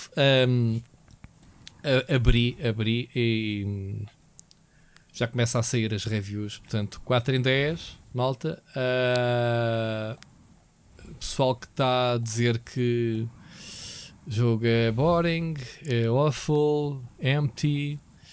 Uh, Mas estão a, falar do, estão a falar do Deathloop? Do Redfall, o Ah, e depois há pessoal a dizer assim: ah, Ok, uh, para jogar no Game Pass, já, ok. Tipo, como quem diz, não paguei o jogo que está no Game Pass, pronto, está-se. Uh, o game é bem básico, mas diverte pelo Game Pass, ok. Se fosse para comprar, acho que poderia reembolso, mas pelo Game Pass, ok. Sim, é mas um isso, bom para Game Pass, como tu estavas a dizer mas ao isso é um, né? bocadinho, é um bocadinho. Quer dizer, nós baixarmos os padrões nesse aspecto é como: olha, esta unha encravada, pá, se, se tivesse pago por ela, era má. Agora, como estava incluído no, no, na manicure, pode ser. Estás a perceber? É estranho como é que, como é que tu. A minha pergunta é: nós temos esse tipo de análise crítica. Atenção, isto vale o que vale o que estamos a dizer. Aqui a olhar para o Twitter porque o, o Redfall está tá a ter training no Twitter e estava aqui a perceber o que é que se está a dizer. A pessoa a partilhar clipes. Oh, oh, Rui, a minha, a minha pergunta só é estranha que é: tu não fazes esse tipo de desculpa, digamos assim. Uh, antigamente sabes que se fazia isso que era epá, este jogo é um joguinho epá, para português está fixe. Irrita tanto. Mas, mas a Não minha era? pergunta é: vamos subir Agora isso é, para outro ah, patamar? Que é, tu não fazes isso para o free to play, que é não pegas no jogo e dizes: ah, epá, hum, não é mau. É pronto, é free to play. Se fosse para Mas, pagar, ó, não. Oh, Ricardo, é por isso é que eu, na, na sua essência, deixei de analisar jogos um bocadinho que saem na, no Game Pass. Que é o pessoal quer ir ler a minha review ou pergunta-me: olha, vale a pena instalar? Assim, vamos começar outra vez esta discussão, não é? Outra vez. Vale a pena instalar? Pá, vai instalar aqui. Queres que eu vá instalar para dizer se vale a pena tu instalares ou não? Estás a ver? Agora, o, o Redfall, eu não, não tenho certeza de fazer review, obviamente. eh, quando a Microsoft eh, consegue nos enviar jogos, co- como foi agora com Minecraft eh, e com outros, este não foi o caso, pelos vistos, vá-se lá saber porquê, ahm, que me mandam antecipado, ainda ok, vai ser no, no, no Game Pass, mas como consigo ter um conteúdo relevante antes da saída do jogo, aceito fazê-lo. Ahm, a cena é essa, o Game Pass já, já eh, o, o teu espírito crítico eh, né, desvanece, que é tipo, ah, como está no Red Pass, eh, no, no Game Pass, vou jogá-lo Ok. só porque está lá. Então não, vamos, não pôr, vamos pôr um paralelismo. Eu não vejo todos os filmes do Netflix só porque estou no Olha. Netflix. Olha, é como, olha, perdi uma semana a, jogar- é? a ver esta merda desta série da Netflix, mas como não tive que pagar o aluguer, Yeah. Mas Diverti-me zero, perdi 10 horas a ver um, uh, 10 episódios de uma hora, mas já. Ah, Pergunta já assim me aconteceu. Só Então, naquela de não deixar a meio faz-me oh, Rui, confusão. então deixa-me pôr aqui um paralelismo. O, a anuidade do Humble Choice Uhum. é, acho que está- é próxima do valor do Game Pass anual e do PlayStation Now eh, anual. Neste caso, para quem não sabe, são 7 ou 8 jogos que se recebe eh, mensalmente, mas para ficar mesmo na nossa conta de Steam, ok? E se puderem, até façam como, como eu e algumas pessoas fazemos, utilizem o código do split screen para, hum, para o Rui ganhar qualquer coisa também, ok? Thanks. Uh, não, isto não era só um momento promocional. Vou-te só pedir este exercício, Thanks. Rui, que é tu jogas uma coisa que sai no, no Game Pass e dizes: É pá, isto é cocó, mas como pronto, olha, se eu já estava incluído, está feito. Tu tens, as pessoas têm a mesma análise quando são jogos que vêm no Humble Choice. Olha, estão aqui estes jogos, alguns AAA, alguns indie, vou jogar e depois não critico nada se os jogos são bons ou não, porque ah, estava incluído no Humble Choice. Uh, Mas acredita que há muita gente que faz Olha, essa. vou a um buffet livre de, daqueles, daqueles japoneses chineses de sushi. Estás lá com uma bruta dor de barriga, E, mas Rui, opá, eu comi. Rui, chegaste logo. É que era mesmo essa piada que eu ia fazer. Epá, é assim. eh, neste momento tenho parasitas no meu intestino e alguns que se podem alojar no cérebro. E tive dois dias com diarreia. Mas, pá, quer dizer, também não, não tive Hit all you can hit, uh, hit all you can. Eh, Portanto, Eu não percebo porque é que nós havemos de baixar. Nós não fazemos isso no Spotify. Eu pago, eu pago a anuidade, do, do- pago a mensalidade do Spotify. Eu não vou dizer isto em relação a um álbum. Aí ouvi isto, é pá, mas pronto, não, não fui à FNAC comprar o CD. Portanto, pá, se fosse eu lá pedir o dinheiro de volta, mas como não. Porquê é que, não, porquê é que nós fazemos, não fazemos isto com mais nada, nem com o serviço de streaming de imagem, nem de, de- de música, nem de comida, nem nada na nossa vida, mas fazemos isto com, ou já se começa a fazer isso com videojogos. Uma coisa é boa ou não é, seja independentemente da forma como a recebes ou como a eu, eu vou consomes. dizer uma coisa: eu, o, o Redfall estamos aqui a falar. Eu amanhã vou testar o, o jogo, vou corrê-lo já com uma curiosidade mórbida. Atenção, ok? Porque eu já tinha uma. Já era um jogo que por si não me interessava muito desde o anúncio. Antes de sabermos que o jogo ia ter problemas ou o que é que fosse, já, não, já com o Deathloop atravessado, ok? Agora, ahm, lançaram Redfall. E atenção, estamos a falar sem o Ricardo termos experimentado o jogo. Mas pelo que eu estou aqui a ler, epá, é só rir com o que está, com o que está aqui a dizer. que está aqui.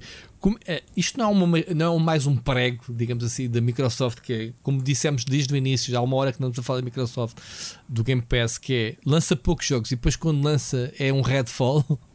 Estás a ver eh, a cena? O, o, o que é que aconteceu para este lançamento ser assim? Alguém tem que responder por isto. Como é que se tu anuncias um mês antes do jogo ser que é malta, inicialmente o jogo está trancado a 30 frames 4K, não há modo performance. Não devia ser o contrário, que é malta. Inicialmente o jogo como ainda não está muito otimizado para 4K, vamos lançar a versão otimizada que é corre em 1080p, mas tem o jogo a 60 frames. Pá, não está tão bonito como 4K, mas o jogo está fluido. Não, é ao contrário. Que é, vamos lançar já a versão que não está otimizada, que é a de 4K. Vai, que se lixe. Jogam a 30 frames. Mas Rui, a minha pergunta é porquê que estamos a ou- ou já se assume isto? Porquê que esta frase, o que é que se passou na forma de consumir videojogos que tu dizes isto? Eu acho mau. Epá, mas pronto, não paguei por ele. Tu dizia, as pessoas diziam isto no tempo da pirataria. Olha, já jogaste não sei o quê. Epá, ouve, não jogues isso. Não, não ia dizer, olha, pá, pode jogar, olha, está aqui o CD com o crack. É, pá, não, não vale a pena, mas joga. Ninguém dizia isto, pois não. Ou diziam. Yeah. Epá, Ah, tenho uma PlayStation chipada. Assim, Tenho uma PlayStation chipada. Olha, que, olha, aí, olha, empresta-me ou faz-me uma cópia desse jogo. Olha, o jogo não vale nada, mas também não vais pagar oh, por ele. oh, Ricardo, isso, isso sempre é, estás, a ser, uh, estás a fazer um mau juízo, porque uh, em outro tipo de situações tu tens esse mesmo padrão que é epá, Jedi, aí, o jogo parece estar bem altamente, epá, vou comprar quando baixar de preço em promoção. Ou seja, tu já estás a dar-lhe um valor, tu tipo, o jogo é bom, mas não merece o meu, meu não merece a minha compra full price.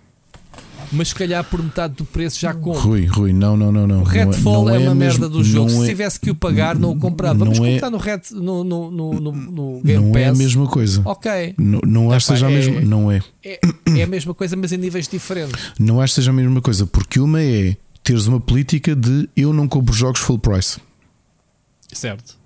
Não Ok. compro. E Ou é seja, válido. Há muita gente a fazer isso, certo? há muita gente que faz isso que é os, sabem que o mercado, especialmente AAA, rapidamente os jogos vão baixar. Baixa. No PC Sim, rapidamente tens as Não promoções. tem pressa de ser adopters e, e- de jogar do dia zero, certo? Não. O Seixas são deles. Não, pá, e é Sim. perfeitamente legítimo isso. Ou então, aquelas pessoas dizem, isto eventualmente há de cair num, num bundle qualquer no PC. E portanto é de apanhar isto. É legítimo. Não, e já há pessoal a dizer que não compra os jogos à espera que saia no Game Pass. Lá está. Eu não acho que seja a mesma o comentário. Eu vou esperar Lá que baixe de preço. Pode ser uma questão. Não, não é uma análise. Rui, não é uma análise de qualidade. Uma análise de qualidade é eu não gosto, mas como está no Game Pass, até como. Outra coisa é se, se calhar por decisão tua, porque não tens mais dinheiro disponível para isso, porque obviamente os videojogos são um hobby caro. Claro. não é? São, nó- muitas vezes nós falamos disto e há quem aponte o dedo. eh, eu e tu, justamente pelos- pelo nosso background familiar e, e mesmo a nossa vivência, quer dizer, nó- nós não jogaríamos a- a um décimo, se calhar, do que jogamos. Um décimo não diria, porque também compro muitos indies, como tu sabes. Mas tirando o Game Pass, se nós tivéssemos de comprar os jogos todos, não, não conseguiríamos comprar tudo o que, joga- o que jogamos de, de longe. E até ti que, que grande parte dos títulos eu não compraria a Zero Day. Não compraria, percebes? Não, não, não, não faria. Eh, Olha, enquanto estamos a falar isto do, do Redfall e a ver, eu tenho estado a partilhar aqui no, no nosso grupo e o Seixas estava-me aqui a dizer que li, li que o mesmo gajo que deu leak no Wi-Fi Rush antes do jogo sair disse que o Redfall e o Starfield no início deste ano estavam bastante mal, eh, que a Xbox estava a puxar para lançar ainda neste ano fiscal e que a Bethesda queria adiar. Pelos vistos, conseguiram adiar o Starfield, mas o Redfall não. Isto, isto mostra isto já começa a haver a pressão sobre da Microsoft ou, sobre a Microsoft de lançar malta. Acabou a brincadeira, acabou as noites de núpcias, não é assim que se diz? Eh, acabou a lua de mel e agora toca a lançar jogos. Eles tiveram dois anos, não é? Desde que foi estes investimentos todos, e agora começa a haver a pressão de começar a lançar os jogos, sejam como estiverem. Isto é o pior caminho que a Microsoft pode, se for verdade, isto do Redfall. Agora, é obviamente que vai-se começar a sacudir a água do capote, né? De quem é a culpa do Redfall lançar assim? A Bethesda, não f- ah, o estúdio, o estúdio é obviamente o único que não quer lançar os jogos, porque os estúdios estariam em ciclo permanente de produção, não é? Ricardo, tu como produtor sabes disso. Ah, que é, pá, eu por mim estava a trabalhar neste jogo a vida toda, a poli-lo a vida toda. Vem uma editora por trás e diz: Não, tens que lançar o jogo. Claro. Ah, portanto, a Arkane por eles nunca lançava um jogo. Ah, a Bethesda, ok, vamos tentar adiar. E a Microsoft diz: não, acabou. Ah, portanto, se isso for verdade, é, um é o pior caminho que pode haver. A Electronic Arts já passou por essa fase de o jogo é anunciado para daqui a dois anos, naquele dia, naquele mês, e o jogo vai sair. Esteja ou não acabado. Era assim antigamente. Já não faz. Ah, mas pronto. Redfall acabou por ser tema que não era para ser trazido para aqui hoje. Pronto, sim. Eu, eu, eu espero é que nós mudemos muito esta forma de consumir, ou seja, a- avaliar os jogos. Se nós já tivemos essa discussão com, com, com, outro- com outras pessoas que, que achavam que tu só tens uma visão isenta se pagares pelo jogo, eu acho que tu tens de avaliar o que quer que seja por aquilo que ela é. Nem que eu tenha conseguido roubar uma ROM ou sacado Tears of the Kingdom, que não saquei, Nintendo, atenção, calma.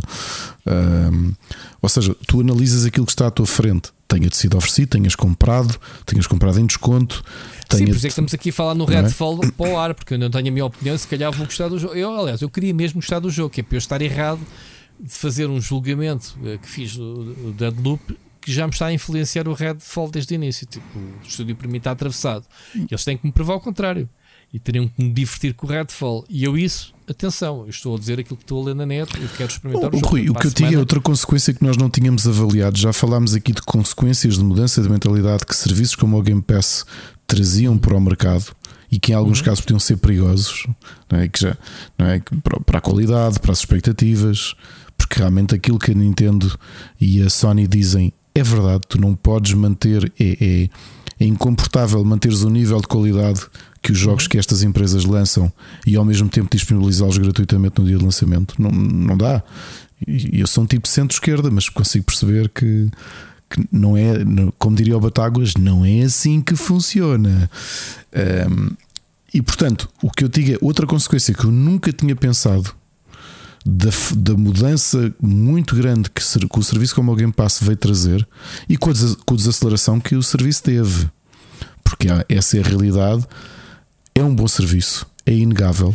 Eh, eu estava aqui a ler, o Seixas estava a dizer que não havia números oficiais. Eu li qualquer coisa como 15 milhões de assinantes.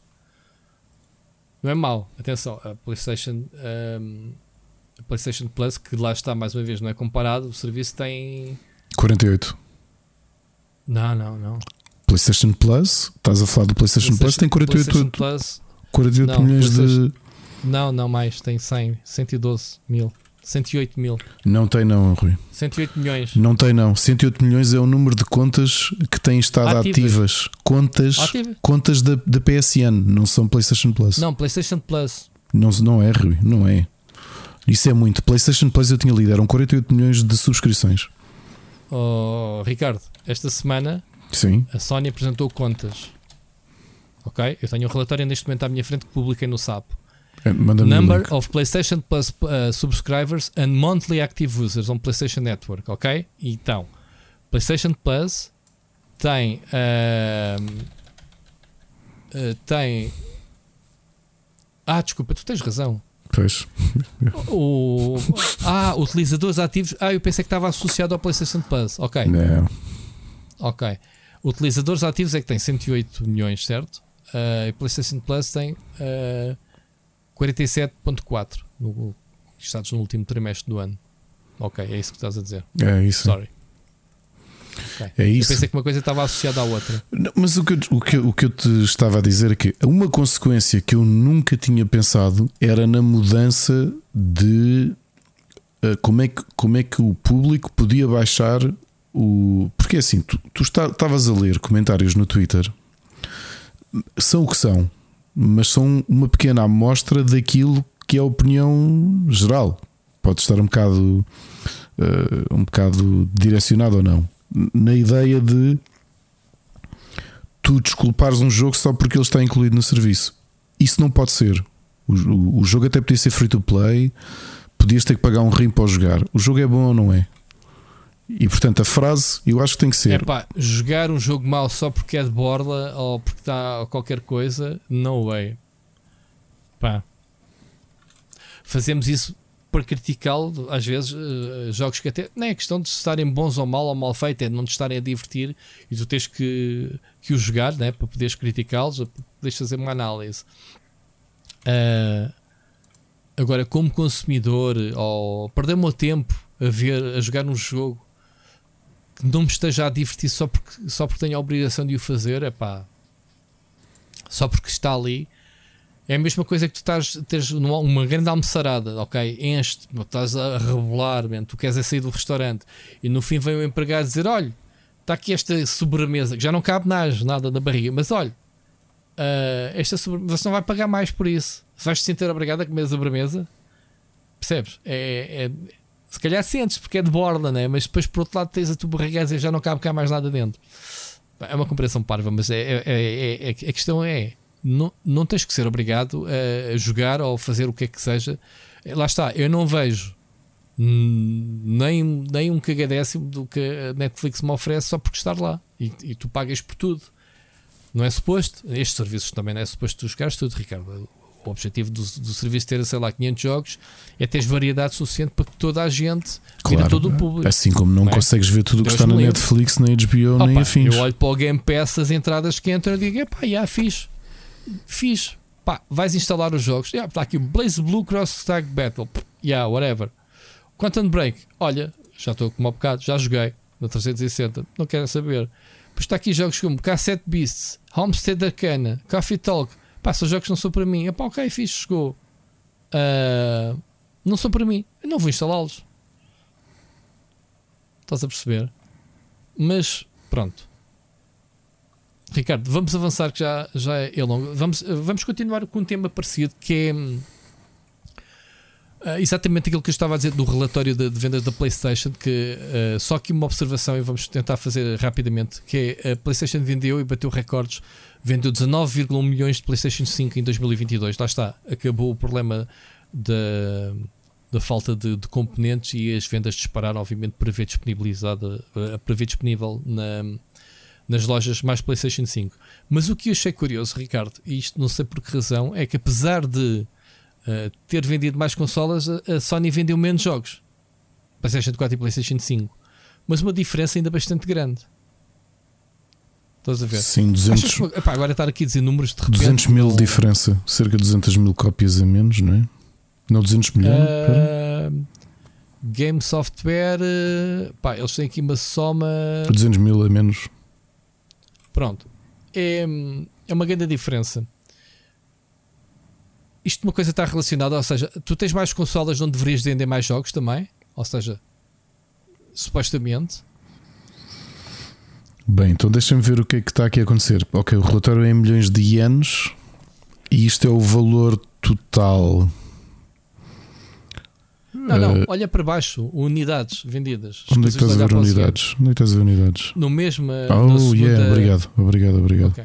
Sim, uma diferença de 40 milhões de unidades. Hum, não te consigo dizer o que é que. Não me lembro sequer o que é que aconteceu em 2021 e 2022. O ano passado foi God of War Ragnarok, não é? God of War, sim. Mais o quê? Horizon. Horizon. Hum. E 2021, Pronto. o que é que saiu? Atenção, não é, não é só first parties, é incluindo um, full game software no geral. E depois em baixo é que tens os first party. Portanto, ok, tens... vou tirar aqui para o ar e tu se calhar vais te rir e, vais, e de repente assim: olha, se calhar os gajos até têm razão. Isso parte do que está aqui a ser comido são jogos multiplataforma que eventualmente caem em serviços como o Game Pass. Será? Não sei, estou aqui. É que não, nem sequer estou a brincar a perguntar isto. Estamos a falar a sério. Não, e se for isso? não, não, não, não consegues analisar porque são muitos títulos que alguns Sim. são novos, não é? E, e, se for isso? Então, vai dar razão então que o Game Pass afinal está a roubar clientes à PlayStation. Que eu não acredito. Não consigo perceber estes números. Uh, quando é que foi alterado o PlayStation Plus? Foi em que ano? Foi agora, no fim de 2022, não foi? Outubro? Com certeza. Não consigo perceber. Olha, era uma boa pergunta. Porquê? Pronto, mas a relação é bem estranha porque vendes muito mais consolas, bates recordes de vendas de consolas. Pessoal estava todo cheio de fome de, de ter uma PlayStation 5 que lembro, este Natal ainda não havia para todos agora no, neste último trimestre, né, que acabou em março, que é o último trimestre do ano fiscal, fecharam, então, relativa a 2022 completo, bateram este recorde. Mas depois vais a ver o número de jogos não, não corresponde não, eu, eu, tinha visto a um crescimento foi, semelhante. Tinha visto outra coisa curiosa, Rui, que foi. Ou seja, quando... o ano passado venderam 303 milhões de jogos, este ano venderam 264 milhões, ou seja, há aqui um buraco de 34 eh, de 36 milhões de jogos a menos. É, é isto a nível geral, jogos PlayStation 4 e PlayStation 5. Mas depois, se olharmos só para o first party, portanto, jogos internos da Sony, está ela por ela. O ano passado, mesmo assim, menos. O ano passado vendeu 43,9 milhões e este ano 43,5. Vendeu menos 400 mil cópias, mais ou menos. Pronto. O problema não está na Sony, nos first party, está ela por ela. A questão está uh, nos, no, no catálogo geral, portanto, de, de, de todos. Eu tinha visto uma coisa curiosa, Rui, nestas, nestas análises. Uh, sobrepuseram o número de vendas de uma consola em relação à PlayStation 4, da PlayStation 5 em cima da PlayStation 4, e apesar de, de, do, do início ou do arranque, que não foi muito forte, por, pelas razões que todos sabemos, ah, olha, que pelo menos este subiu. Diz-me? Pode ter sido. Pode, eh, agora, agora tocaste num ponto, sim, eh, não te interrompendo. Será que houve uma quebra, mas foi na PlayStation 4 porque o pessoal foi migrante para a 5 e deixou de comprar jogos para a 4 e criou que esta moça? Porque estes números incluem as duas consolas. Ah, olha, pois realmente o relatório diz ambos. Um... Sim, é de ambas, sim. Ou seja, o pessoal que migrou para a PlayStation 5 deixou de comprar jogos para a PlayStation Mas 4. Rui, já agora uma análise tens aqui, não. Eu, o- o- a razão que eu estava a dar não é correta. Porque o que tu dizes aqui, o que diz aqui no relatório é first party titles. O que quer dizer que há mesmo uma quebra de 40 milhões. Não, há muitas editoras que deixaram de, de produzir jogos eh, crossplay, né, desculpa, multiplataformas, PlayStation 4 e PlayStation 5, e já começaram a lançar só para a PlayStation 5. E como não há consolas suficientes no mercado, também as vendas não se refletiram nesse aspecto. É possível, mas aquilo que eu tinha a dizer era outra coisa: é que sobrepuseram a velocidade de crescimento à, à época e a projeção neste momento é que a PlayStation 5 a manter este nível de, de velocidade de vendas que ultrapasse as vendas da PlayStation 4. Ainda que o início, como nós sabemos, eh, não, Teria, a, micro- a Sony teria que adiar pelo menos dois anos a passagem para, para a PlayStation 6. Ou seja, estes dois anos que se perdeu, sim, para tentar compensar. Não, mas para não. tentar compensar. eh, Deixa-me Isto tentar. teoria, obviamente. Mas a, a questão é que a este momento. É, pois era isso. hum, era a análise que tinha sido feito, Rui, após. Ok, está com um delay de 5 milhões. Eh, 4,97 milhões de delay. Após 27 meses de existência. Ok? Uhum. O que mesmo assim não é, tendo em conta as grandes dificuldades de stock. A, a Sony conseguiu algo inédito que foi conseguir uma, gerar, eles próprios, eh, eles próprios admitiram isso, geraram uma procura muito grande da consola. Criou-se um hype muito grande com a PlayStation 5, ahm, percebes? Os títulos lançados e depois não tinham, eh, não tinham, não tinham consolas suficientes. E claro que isto foi criando, acumulando né? pessoas interessadas e agora de repente Pá, eu acredito que agora a consola abrande, não é? nos próximos uh, trimestres, que agora, é- agora vai ser organicamente, vai, vão continuar a vender as consolas, pronto, normal. Agora, este boost nestes três primeiros meses do ano foi exatamente Essa fome. uh, pá, foi aquela fome de não haver consolas e de repente já há, e toda a gente vai comprar naquela altura com medo que possa não haver outra vez, não é? Não sei. Uh, mas pronto. Olha, Rui, pera, Ricardo. o que eu te estava a dizer é que hum, e- e pronto, isto uma análise no Japão, só no Japão, eh, aos 27 meses, aos 28 meses, que é a análise que estou a ver agora, PlayStation 5 acima tanto da PlayStation 3 como da PlayStation 4. Mas isto é uma análise do mercado de no mercado no Japão que vale o que vale. Para, para teres um exemplo, ao mês 29, aliás, ao mês 29 de existência da consola, no Japão, a PlayStation 4 tinha vendido 2,9 milhões e a PlayStation 5 3,2 milhões. Vale o que vale. Cá estaremos daqui a um tempo para ver se esta tendência de crescimento se, pode, se continua a acontecer ou se vai ter um ponto de inflexão na mesma altura ou, ou Sim, não. próximo, no próximo tri- trimestre estamos cá para fazer. Mas as comparações estão a fazer. Eh, Eu vi uma análise há pouco tempo comparando, por exemplo, com o Xbox Series, não é? E é. hum, Ah, mas a comparação da Xbox é diferente, que a Microsoft não está no mercado para vender consolas. Eles têm, eles têm as consolas no mercado para quem as quiser comprar, porque lá está, eles querem até vender Game Pass para jogares em todo lado. Porque se a Microsoft quisesse vender consolas, caraças, então os exclusivos não iam para o Game Pass, iam para a consola. Verdade. Eu Sempre foi admitido desde o início que eles não estão no mercado para vender consolas. Eles têm o produto, quem quiser comprar, compra. A máquina é boa, caraças. Não, não vamos agora dizer que Claro. a Xbox Series X não é boa. É uma máquina do caraças. É praticamente tão boa como a PlayStation 5. Portanto, cada uma tem as suas características, mas no centro geral, pá, são duas máquinas fantásticas. Ahm, Ricardo, só para fechar isto dos jogos e não vamos avançar com muitos mais temas, temos aqui só algumas coisas para falar sobre TV, ainda sobre os jogos. eh, Lá está, um programa que não fala sobre jogos. Ahm, a Sony, no meio desta cena do relatório, disse que vai continuar a apostar jogos de PC porque estão a render. Pá, eu vi por alto as contas. ah, jogos de PC vendeu bastante. Portanto, estas adaptações que saíram, o Spider-Man, o, o Sackboy Adventure, o God of War, eh, o Last of Us Part 1, apesar dos bugs que têm sido corrigidos. ahm, Bom, depois a análise que fazem é quase que duplicam as vendas entre 2021 e 2022 de que é de PC? de PC. Se, epá, porque lá está, os primeiros jogos saíram bem, obviamente estamos a falar de jogos de qualidade eh, PlayStation, estamos a falar dos first parties né, da, da Sony. Agora eh, já se fazem apostas.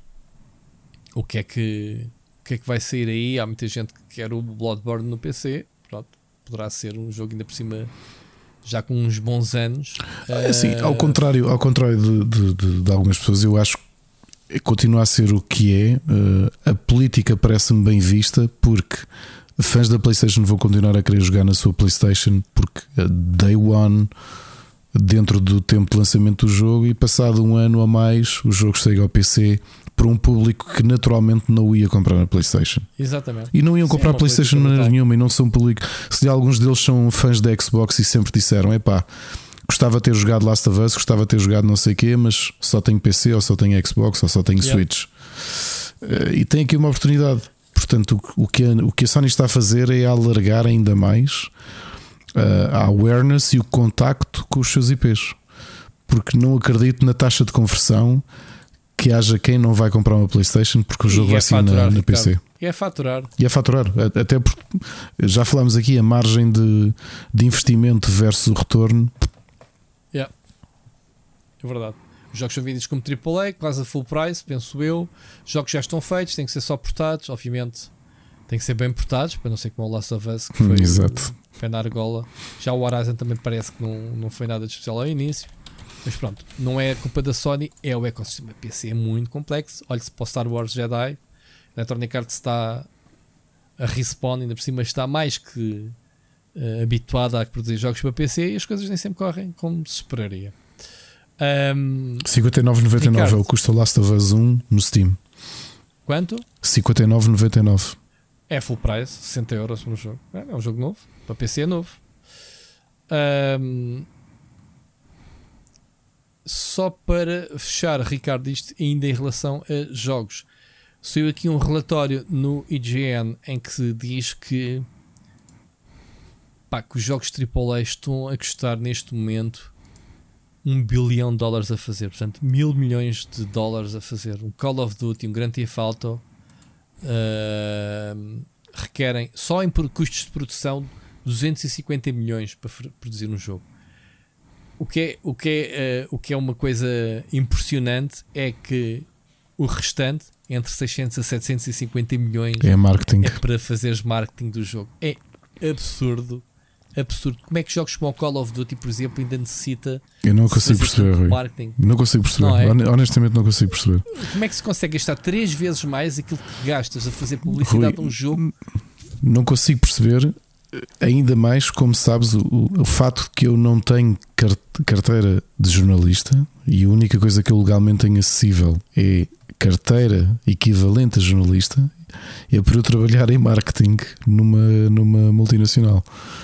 E é uma coisa que me faz confusão quando vejo E estes tu números. gastas mais dinheiro em marketing do que a fazer os, os medicamentos na farmácia?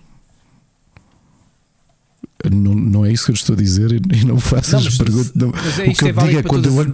Quando eu olho para, não, quando eu olho para um videojogo faz muita confusão tu gastares entre duas a três vezes aquilo que custou produzir para promover. E a razão é simples: é que estamos a falar de jogos cuja marca tem uma implementação muito grande. Eu não consigo perceber onde é que vai este marketing, porque ah, já não tens eventos como tinhas de promoção antigamente. Para onde é que vai? O que é que tu necessitas de gastar? É o quê? São cópias digitais? São press kits? De um Call of Duty? Não sei. Eu, eu- eu quando vi estes números, hum, eu não consigo perceber. Presenças em eventos? Gastas 600 milhões em eventos a promover um Call of Duty? O, o Vitor Antunes já mostrou quanto é que custa no, no verão dos jogos o, val- o valor por segundos. Um euro e meio custa 150 mil euros. Um, um minuto e meio de, de vídeo. Eu quando vi este, 150 mil, eu quando vi este, eu quando vi este E- e- artigo, 30 E segundos e quanto é que 80 mil euros. É mais, é mais baixo.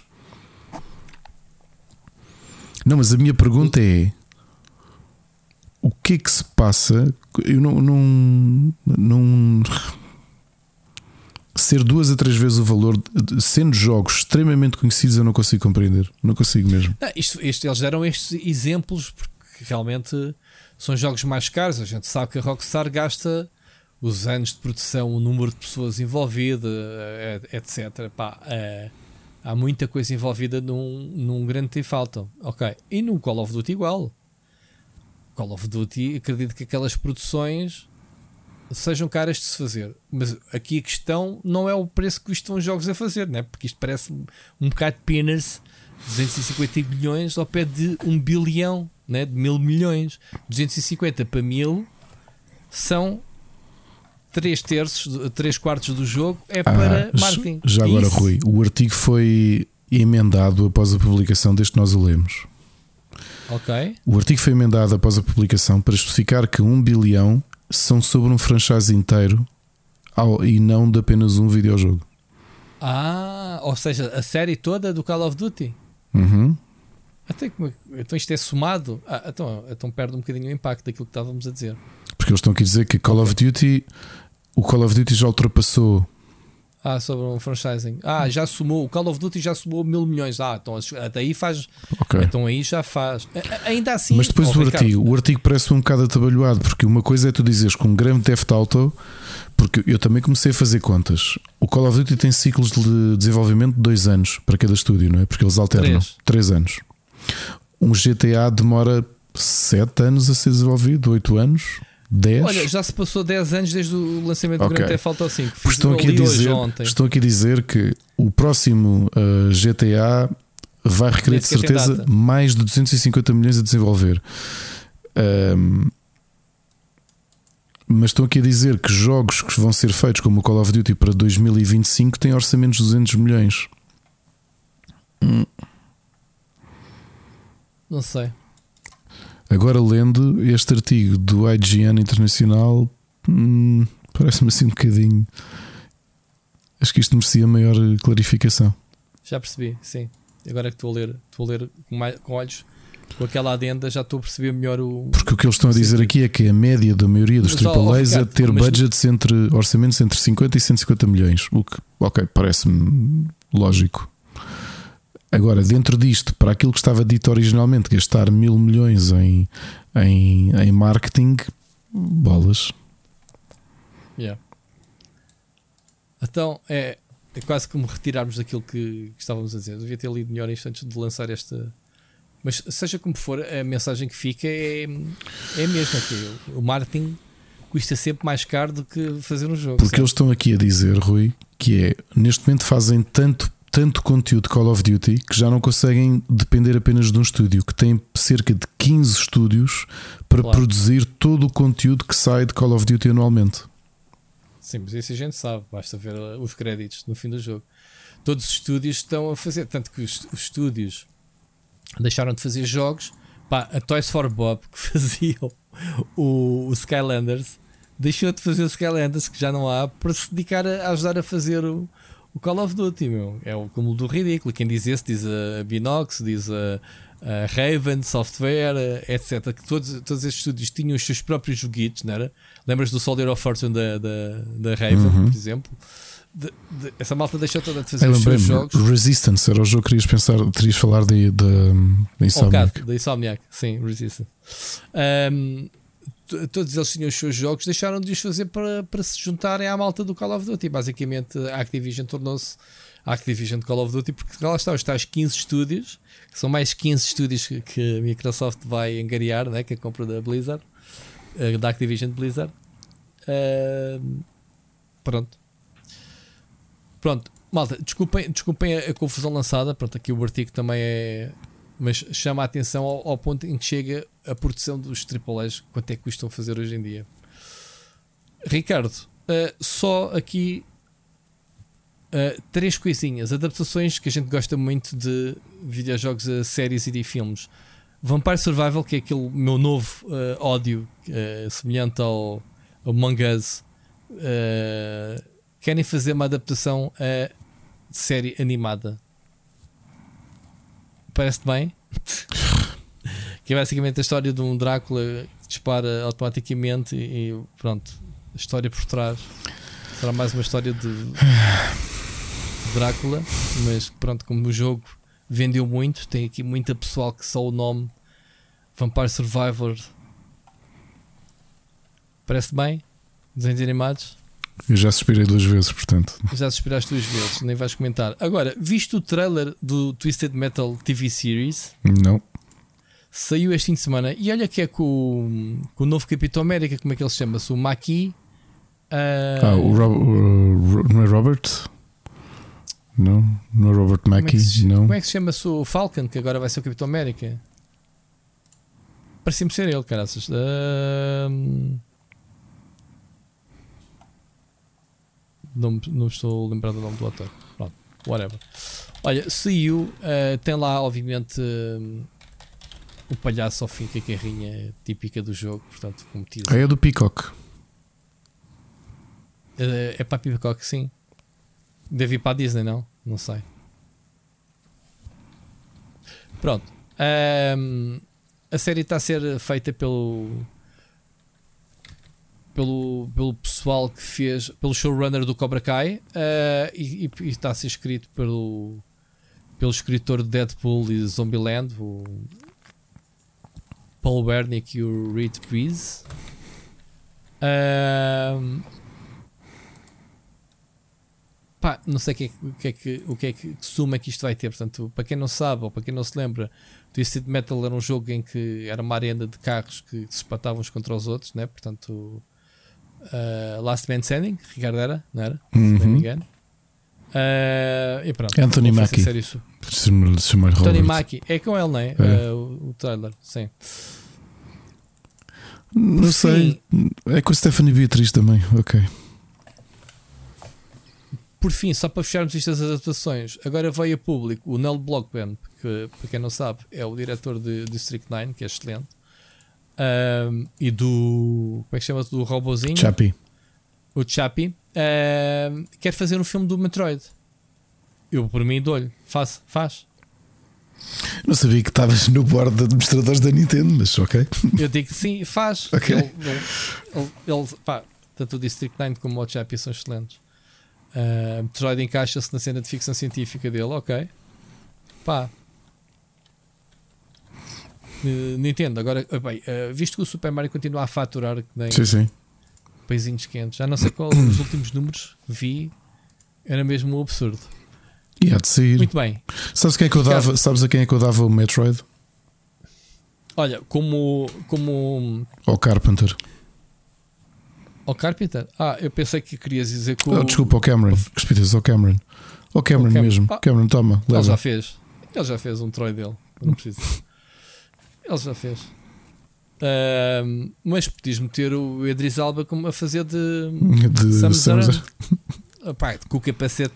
Ela nunca tira o capacete no filme, tipo o Mandalorian, e passa. Sei lá se é o Pedro Pascal, se é o Idris Alba, sei lá.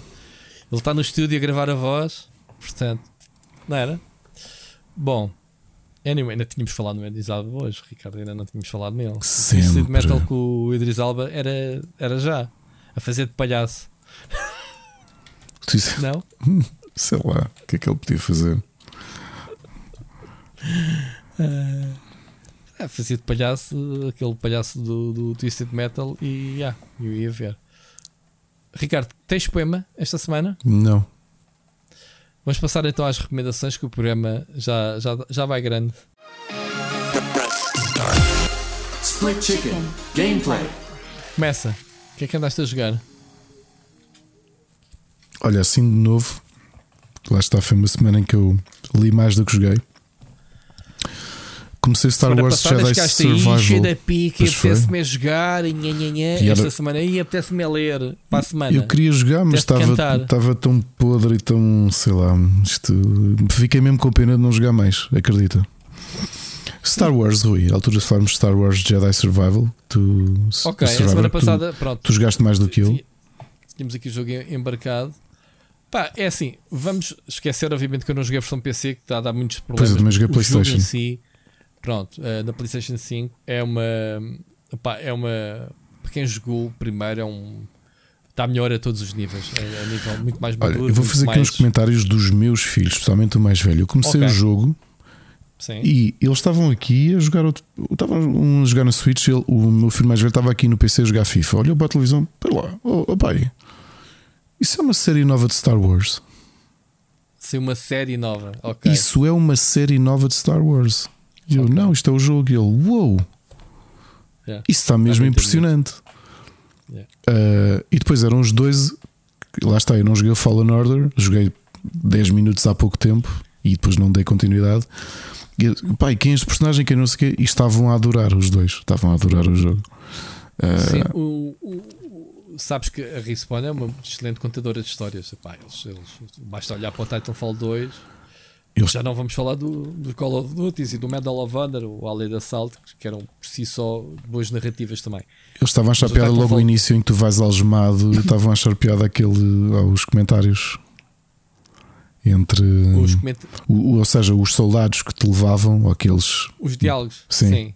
E depois aquele droid que te pega em ti, esfrega-te contra, e tira-te contra a parede. sim. Uh, estavam a ver isso e pensavam que era um novo filme. Não, Yeah. não, não, aí já estavam a jogar. Ah, Mas estavam a esmiuçar. Eu achei piada a visão que eles têm que estavam a esmiuçar tudo, até o mais pequeno. Então, olha lá, olha, ah, então, mas és tu que estás a controlar. E o- e o mais velho, não, não sou. E ele, ah, ok. E eles, ele fez-te isso, e, ah, olha o que é que ele fez. Deixa ver que os comentários. E depois era, deixa ver os comentários que eles fazem se eu não andar para a frente. Estás a ver? Então estavam já ali a testar. o- E se andas para trás, levas porrada. É, eles estavam a testar os comentários todos. Sim. E depois, pá, a parte mesmo que, que- que já te soltas, não é? Que andas a deambular. E o meu filho mais novo logo. e agora, oh pai, mas como é, que ele, como é que ele deixa de estar preso? E eu, filho, não sei, estou a jogar isto agora. Ah, aliás, não fui eu. Eu comecei a jogar e tive logo que passar o comando. Pronto, vá, joga tu. Agora, Um, é impressionante o, jogo. É impressionante. Liberta-te em Coruscant, que é logo o cenário tipo, uau, queres impressionar? É Coruscant. Começas a olhar para a arquitetura, para o céu, Uhum. só naves, pronto, é Star Wars, uh, transpirar Star Wars. E a- E pá, e depois foi a fluidez do combate. Pá, estávamos todos Sim, era isso que eu ia dizer. Quando o gajo saca da espada da primeira vez e ouves o barulho do laser, é delicioso. Uh, pronto, para quem não jogou, sobretudo. O feedback Eles- é de, o- de repostares é os, melhor, os disparos. É o melhor combate. De um- já joguei muitos jogos que começaram. Pá, o Jedi Academy, por exemplo, era na altura muito bom. Mas isto a um nível eh, em que tu adicionas daquilo que aprendeste no primeiro jogo, que era, um, era inspirado em Souls-like, os combates, a forma como atacas, ah, apesar de não usares os gatilhos como, como os Souls para o, o ataque pesado, utilizas o quadrado basicamente. É um, é um controle mais simples, mas, é, ah, mas tens que desviar e defender com timing e essas coisas todas. Um, o primeiro jogo já tinha esse conceito. É muito desafiante. Há, há combates que tu tens que fazer eh, usar certas habilidades porque ele- eles têm escudos, tens que fazer timings corretos. Muito, muito fixe. E depois tens aquele clássico que é tudo o que disparam contra ti laser, tu devolves e eliminas os Stone Troopers com o próprio laser deles. É um clássico, é, é brutal. Olha, sem fazer. Há, há um momento no início que estás a, estás a andar, eh, estás pendurado e uns Stormtroopers estão a disparar contra ti. E o meu filho velho diz assim: Ah, não há problema, eles falham sempre. E de repente eles acertam-te na mão e tu cais. E começámos todos a rir aqui porque ele tinha acabado de fazer esse comentário. dizer aquilo. Ganda timing. Ganda timing. Epá, e depois não é isso. é, o jogo vai buscar também os aqueles robôs muito afaladores do, do, do Phantom. uh, Phantom Menace. Aqueles do. Aqueles fininhos. Como é que eles se chamam? Epá, os gajos não, o o jogo até está sempre a comentar assim: porra, estes gajos não se calam um bocadinho. Os robôs estão sempre a falar. Não sabes quais são? Não, eu não avancei muito, eu cheguei à fight com o senador. Não, mas no, mas no Star Wars, no, no Phantom Menace, os robôs. Tu não tens Stormtroopers, tens uns robôs. Ah, aqueles que, se aqueles que se enrolam. Não, também tens esses, que têm o escudo. Esses também é desapanhado no jogo. Aqueles que, que andam em grupo, meu, que são carne para canhão. É que os gajos não se calam, estão sempre a falar, meu. Não estou a ver. Aqueles robôs que atacam o Nabu, meu. Não, Rui. Quando eles vão para lá, com, vês Eu não o- sou um true, não sou um true, notoriamente. não sabes o que é que há chique, pronto. Não sei, o que- Ah, não sei da, da terra da minha família. olha, no primeiro jogo ias para cá chique, por acaso, neste não vais. Ahm, Já o acabaste? Este, já, já, já. Ahm, e, e por isso é que eu digo que não vamos para cá chique. Ah, eles neste jogo fazem uma coisa gira, mais uma vez, que é introduzir um novo planeta que fica Pá, é tudo apadrinhado pela Disney. eh, o que é muito interessante é tudo o que, que eles têm feito neste, neste jogo é canon. Outro dia estava a, a comentar isso com o Seixas e eu disse: Olha, tens que dizer ao David Filoni para meter o Cal Kestis no, no Mandalorian Verse ou, ou então, Star Wars. Já é a a fase postagem é Disney. N- Já tínhamos comentado aqui. Então não foi o, o Lego que, que trazia ali uh, uh, questões canónicas. O jogo da Lego o último tinha partes do filme uh, após coisas que tu viste e que explicava o que é que acontecia. E é canónico. Yeah, yeah. Portanto, os jogos agora, aquilo faz tudo parte da big picture.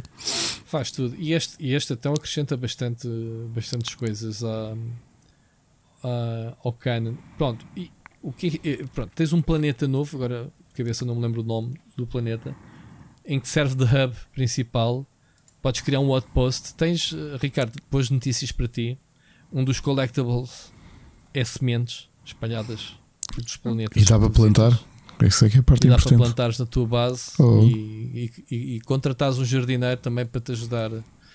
Contratares, não, vais encontrar uma personagem que é um jardineiro para ir tratar do teu jardim. Muito bom, pá. Já agora um comentário curioso, Rui. Isto agora para perceberes porque é que eu não consegui avançar muito no meu jogo. Estivemos aqui a jogar em. vá mais ou menos em grupo, a fazer o. Como é que ele se chama? Um, uh, pass- passenger Seat Playing, não é? Eu e o mais novo, o mais velho a jogar e nós os dois aqui a comentar.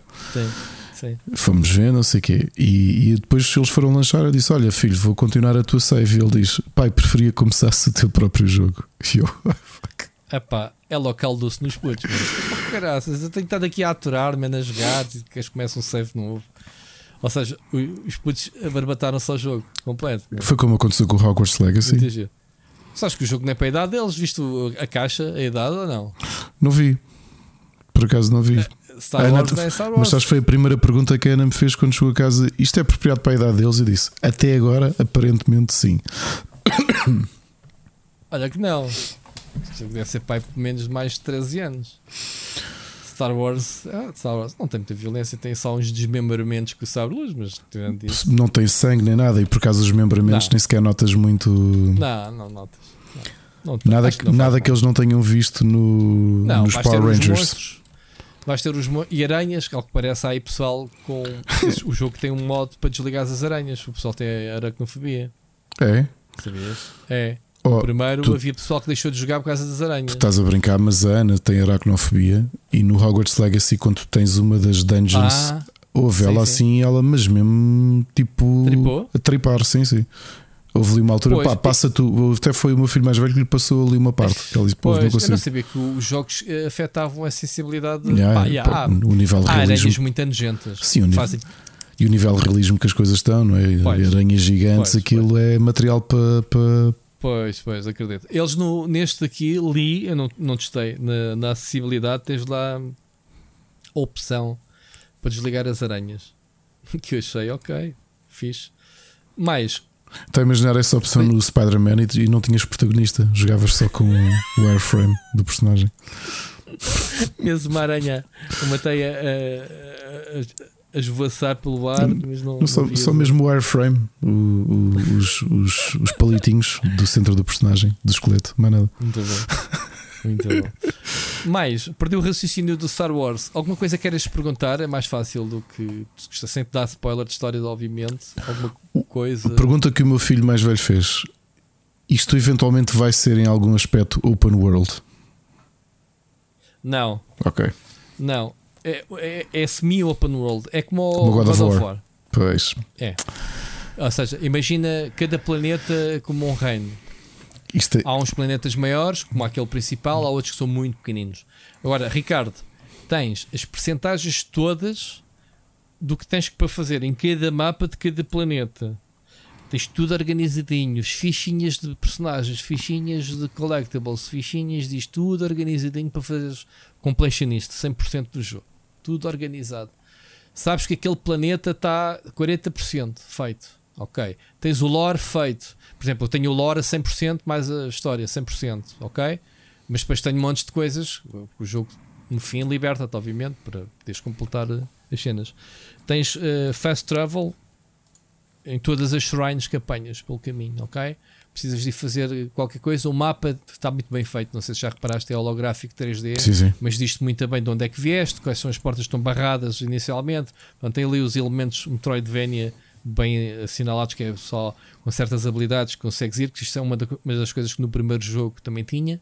Portanto, que, eh, tu não jogaste, estás na descoberta agora. Portanto, tinhas alguns sistemas de combates contra bosses, bosses secretos que tu encontras que não, não contribuem para a narrativa, que tu podes encontrar tipo de, eh, Souls-like, e depois tens habilidades.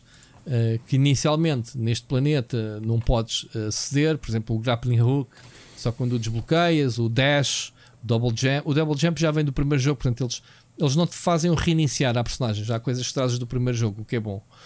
Ahm, mas tens habilidades da força que te desbloqueiam também acesso a certas coisas. Vais ter mounts que também ahm, que também te abrem caminhos que não podias ir inicialmente.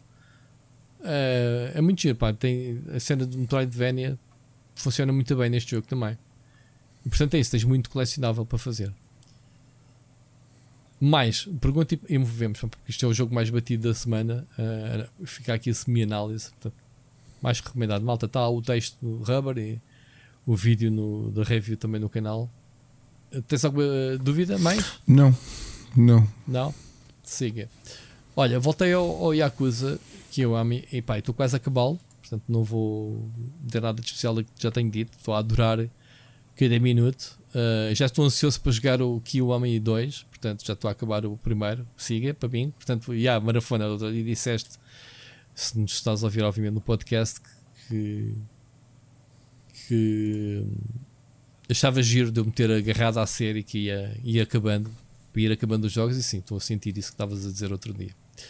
Ahm, outro jogo que eu tenho jogado, epá, e hoje em particular, eh, como, já, como já que eu tinha deixado de jogar o Dead Island, Dead Island, não é Dead Island que se diz? É, Dead Island Eu 2? chamei Zombie Island 2 Dead Island. alguns, não sei porquê.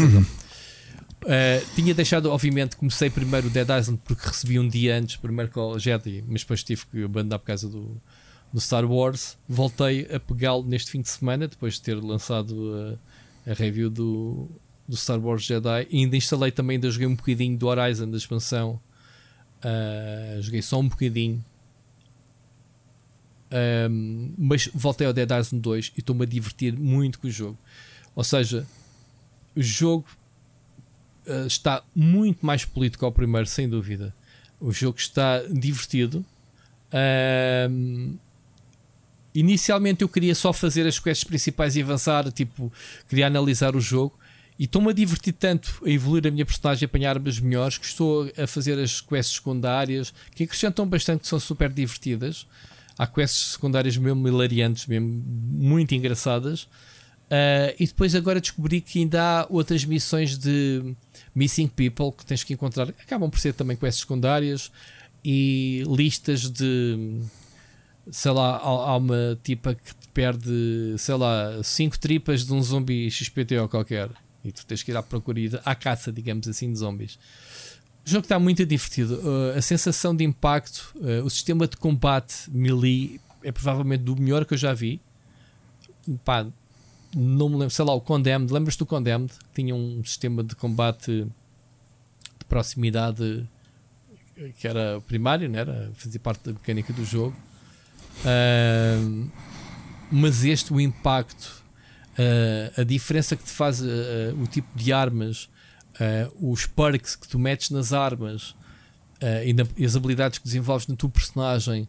Pá, neste momento, tanto com um pickaxe, que é a minha arma favorita, é pá, esquece. Eu não atiro à cabeça, mano, eu vou às pernas. Eu corto-lhes as pernas, os gajos não fazem mais nada. É muito divertido mesmo. Tens muita variedade de zombies. Uh, os cenários também estão muito bonitos. O jogo está estupidamente bonito por ser um jogo.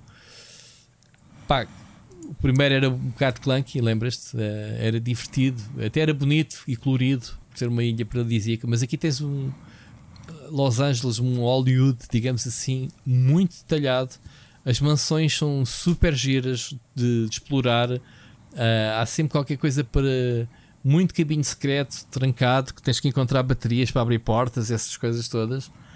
Estou a gostar bastante do jogo. Ricardo, não é uma, um Excel Libris, mas estou-me a divertir mais que aquilo que esperaria alguma vez. Divertir-me com o jogo. Ok? Ah, portanto, vamos ter a review também em breve. Pronto, há de ser a próxima review em princípio a entrar. E por fim, epá, joguei muitos poucos minutos, Ricardo, mas ah, não me clicou que foi o Last Case of Benedict Fox. Lembras? Sim, sim. E a seguir agora lá está no Day One no... Estávamos a falar mal do Game Pass e mais uma novidade que, que saiu agora. Ahm, pá, o jogo está lindíssimo. Ah, tu experimentaste? Não, Não, não. experimentaste.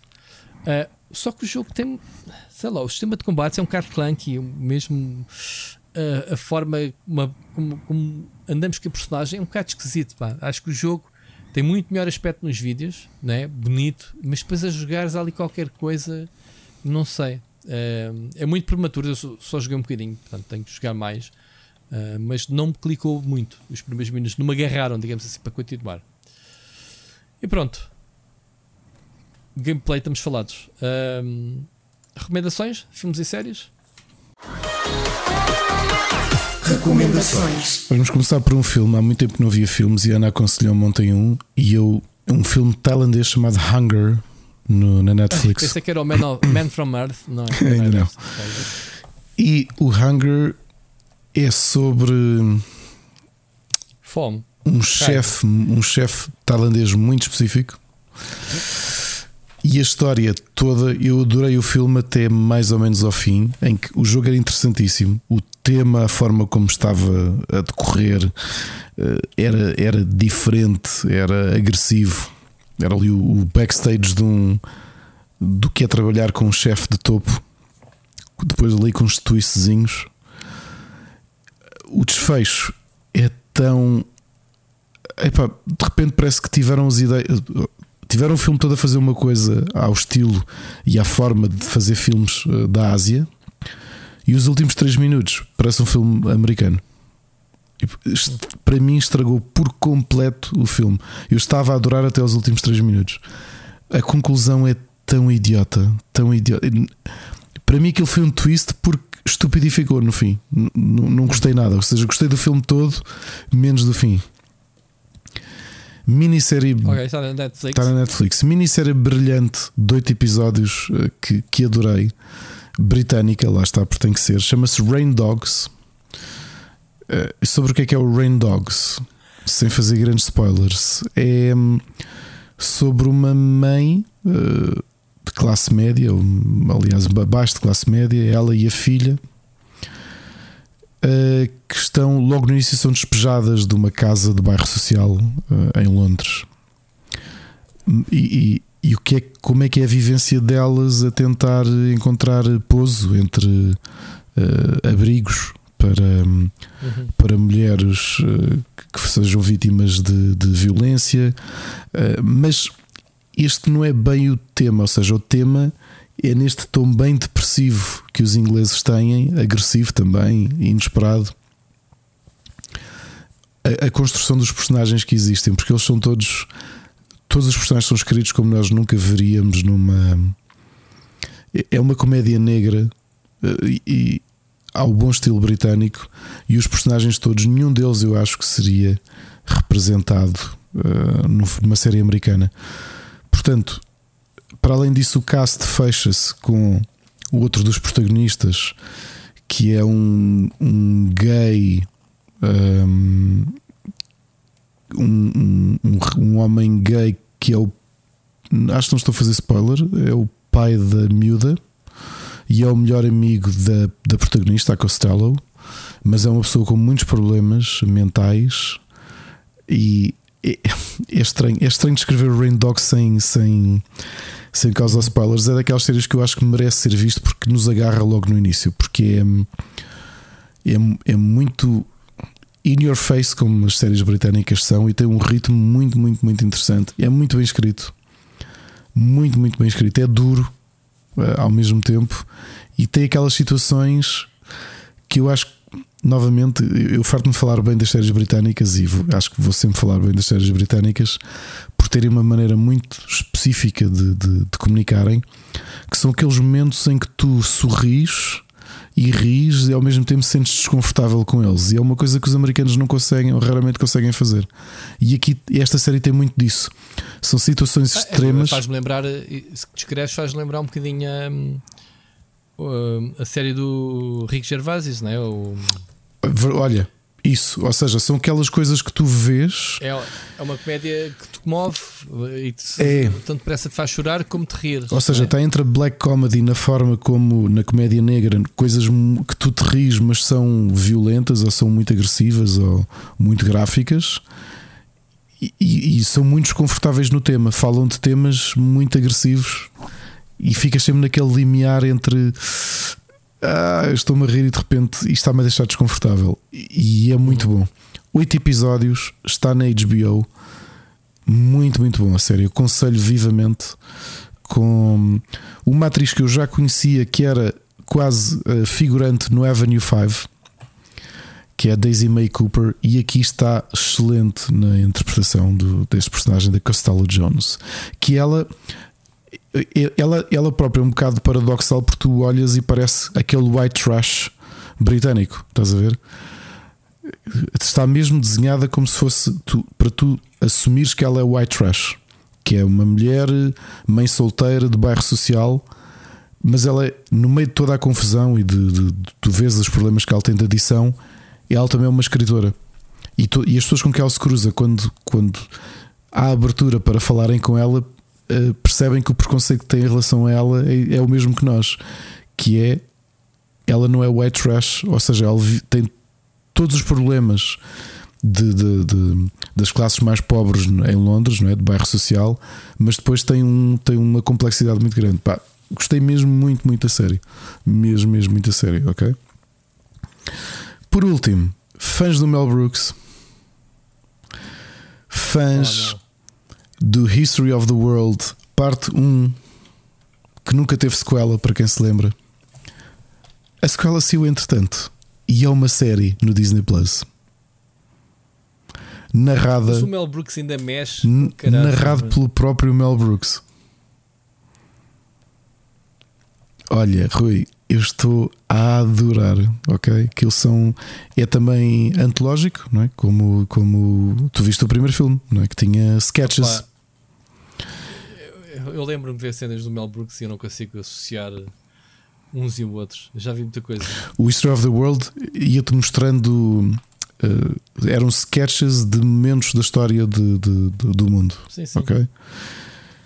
Eu acho que sim. vi. Pronto. Eh, o narrador é o Mel Brooks. Porque no original era o Orson Welles. O Orson Welles é que foi o narrador do Ah. History of the World Part Para 1. mim, o Mel Brooks ah, continua a ser o Spaceballs. Entre vários, mas o History of the World é Ah pá. Blazing Saddles, Robin Hood. eh, O Robin Hood, pronto. ok. Então. Mel Brooks, que é um, é um menino que está neste momento com 96 anos, ahm, é um dos, eh, um dos. é o narrador principal da história. E é curioso que ele próprio brinca com isso, porque ele aparece no filme, mas de maneira um bocadinho diferente.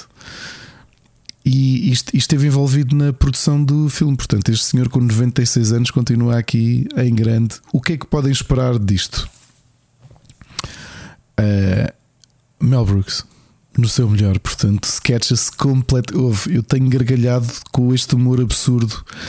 O primeiro episódio começa com a guerra civil, uh, a guerra civil americana, e depois o momento da Revolução Russa, quando uh, a princesa Anastasia, quando os Romanov são todos assassinados, e a Anastasia o que ela está a fazer quando é raptada, Rui, eu ri tanto, tanto, porque é o humor do Mel Brooks, mas adaptado ao mundo de hoje. E portanto, pegares no surreal destas coisas todas e misturares. E depois tem um segmento então que eu adorei que é a descoberta do fogo.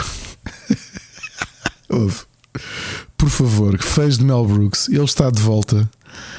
Infelizmente, eu não sei quantos mais anos vamos ter Mel Brooks. Uh, ele próprio brinca com isso. Vão ver History of the World Part 2.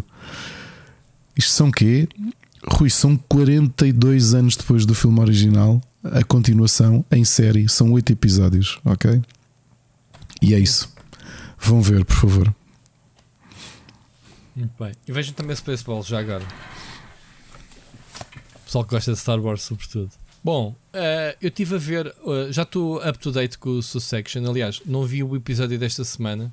Fiquei a ressacar porque vi tudo até, até ter saído. Faltam metade da season. Está a decorrer neste momento. E então o episódio desta semana ainda não, não o vi. Eh, epá, e vejam, está Está muito bom. Eu não te consigo dizer mais nada se não te causar spoilers, Ricardo. Portanto, aquela família deslocada ah, naquela questão da sucessão. Quem é que vai suceder ao magnata da, da, da mídia? Portanto, ah, é, é muito, muito fixe. Tu paraste de ver quantos? Ainda viste alguns, não foi? Eu parei porque estou, estou. Porque a Ana também queria ver, então decidimos. Eu decidi parar. Fiquei no terceiro da primeira temporada e, e ansioso para ver o resto, só que ainda não conseguimos encontrar a agenda para podermos Opa, ver a série é um, oh, Ricardo, é um hino ao nepotismo puro e duro. Aquilo é tipo, tu, tu vês eh, situações no meio de coisas que se calhar acontecem no nosso dia a dia, não é? Tipo, o fator cunha, a cena do somos todos amigos até dá merda, mano. quando dá merda, tipo, não te conheço. Da minha. Estás a ver esse tipo de coisas, mas ao nível de pessoas ricas e Uhum. bilionárias. Do, eh, é isso, faz-me faz, às vezes a vergonha alheia das próprias personagens. Meu. É, ao mesmo tempo, pronto, gosto bastante, todas elas são muito boas. Meu. Tipo, desde o Roman, que, que falámos a semana passada, ao, ao mais velho que entrou no. no como é que se chamava aquela série do. Como é que se chamava-se o, o Rei dos Gasteiros? Portanto, Ah, o, o todos Ferris Bueller. O, sim. ah, o, o, o amigo do Ferris O amigo Bueller. dele, Sim, sim. O dono do carro, sim. Eh, portanto, é uma série do caraças. Portanto, está a acabar esta última temporada. Esta última temporada então é completamente diferente das anteriores. E pronto, e está tá, estou curioso para, para qual é a direção que vai, vai tomar. Depois, lembras da semana passada andámos a falar do do como é que chamava-se aquele filme do John Carpenter que, que eu te falei? O dos Live. invasores do espaço. Não, Ah, o The Invasion of the Body Snatchers. os Body Snatchers, sim. Andei à procura, onde é que estava o remake? né? O remake era remake, né, que falámos. Andei à procura nos serviços e quando desligámos, eh, quando acabei, obviamente, o, o- de gravar o podcast, tropecei numa série, à procura disso, tropecei numa série chamada Glitch. Ok? Eh, glitch em inglês, em português eh, é- chama-se A Falha, penso eu, não interessa. O glitch, como é, que, como é que isto me vendeu? Logo ao início, os primeiros minutos, é eh, mesmo cena do, do thriller do Michael Jackson, que é veres um cemitério, campas, a, a serem, rebenta braços a saírem das campas, e tu, uau, mais uma cena de zombies, que é isto? E comecei a ver qual é que é o. Qual é que é o. o a reviravolta disto? É que quem sai das campas não são zombies nem mortos-vivos, são pessoas que voltaram à vida. Pessoas normalíssimas e curadas e, e não. eh, não, eh, não decompostas, normalíssimas, a falarem amigáveis. Pesso- Pessoas que acordam, digamos assim, voltam à vida sem saber o que é que se passou com elas, até com memórias iniciais, até ganharem outra vez, eh, começarem a, a- a perceber quem morreu. Qual é que é a cena? São várias pessoas que acontece isso, são descobertas por um polícia numa aldeia tipo Twin Peaks, né? uma cena muito, muito ali do, do rural. A cena gira é que as pessoas morreram, uma há 200 anos, outra há 4, outra há 100, outra há 20. Estás a ver? Isso tudo gera um mistério. Pensas, "Pá, o que é que se passou aqui, mano? É que-" E a curiosidade é essa. É uma série australiana, tem três temporadas. Pá, a série é de 2017, penso eu, está no Netflix. Ah, e cada temporada são seis episódios. Portanto, eu já vou na segunda temporada, vi a primeira assim de rajada. A série é gira, vê-se bem. Eu já vi Ah, essa série toda. Vais pensar. Já viste? Já.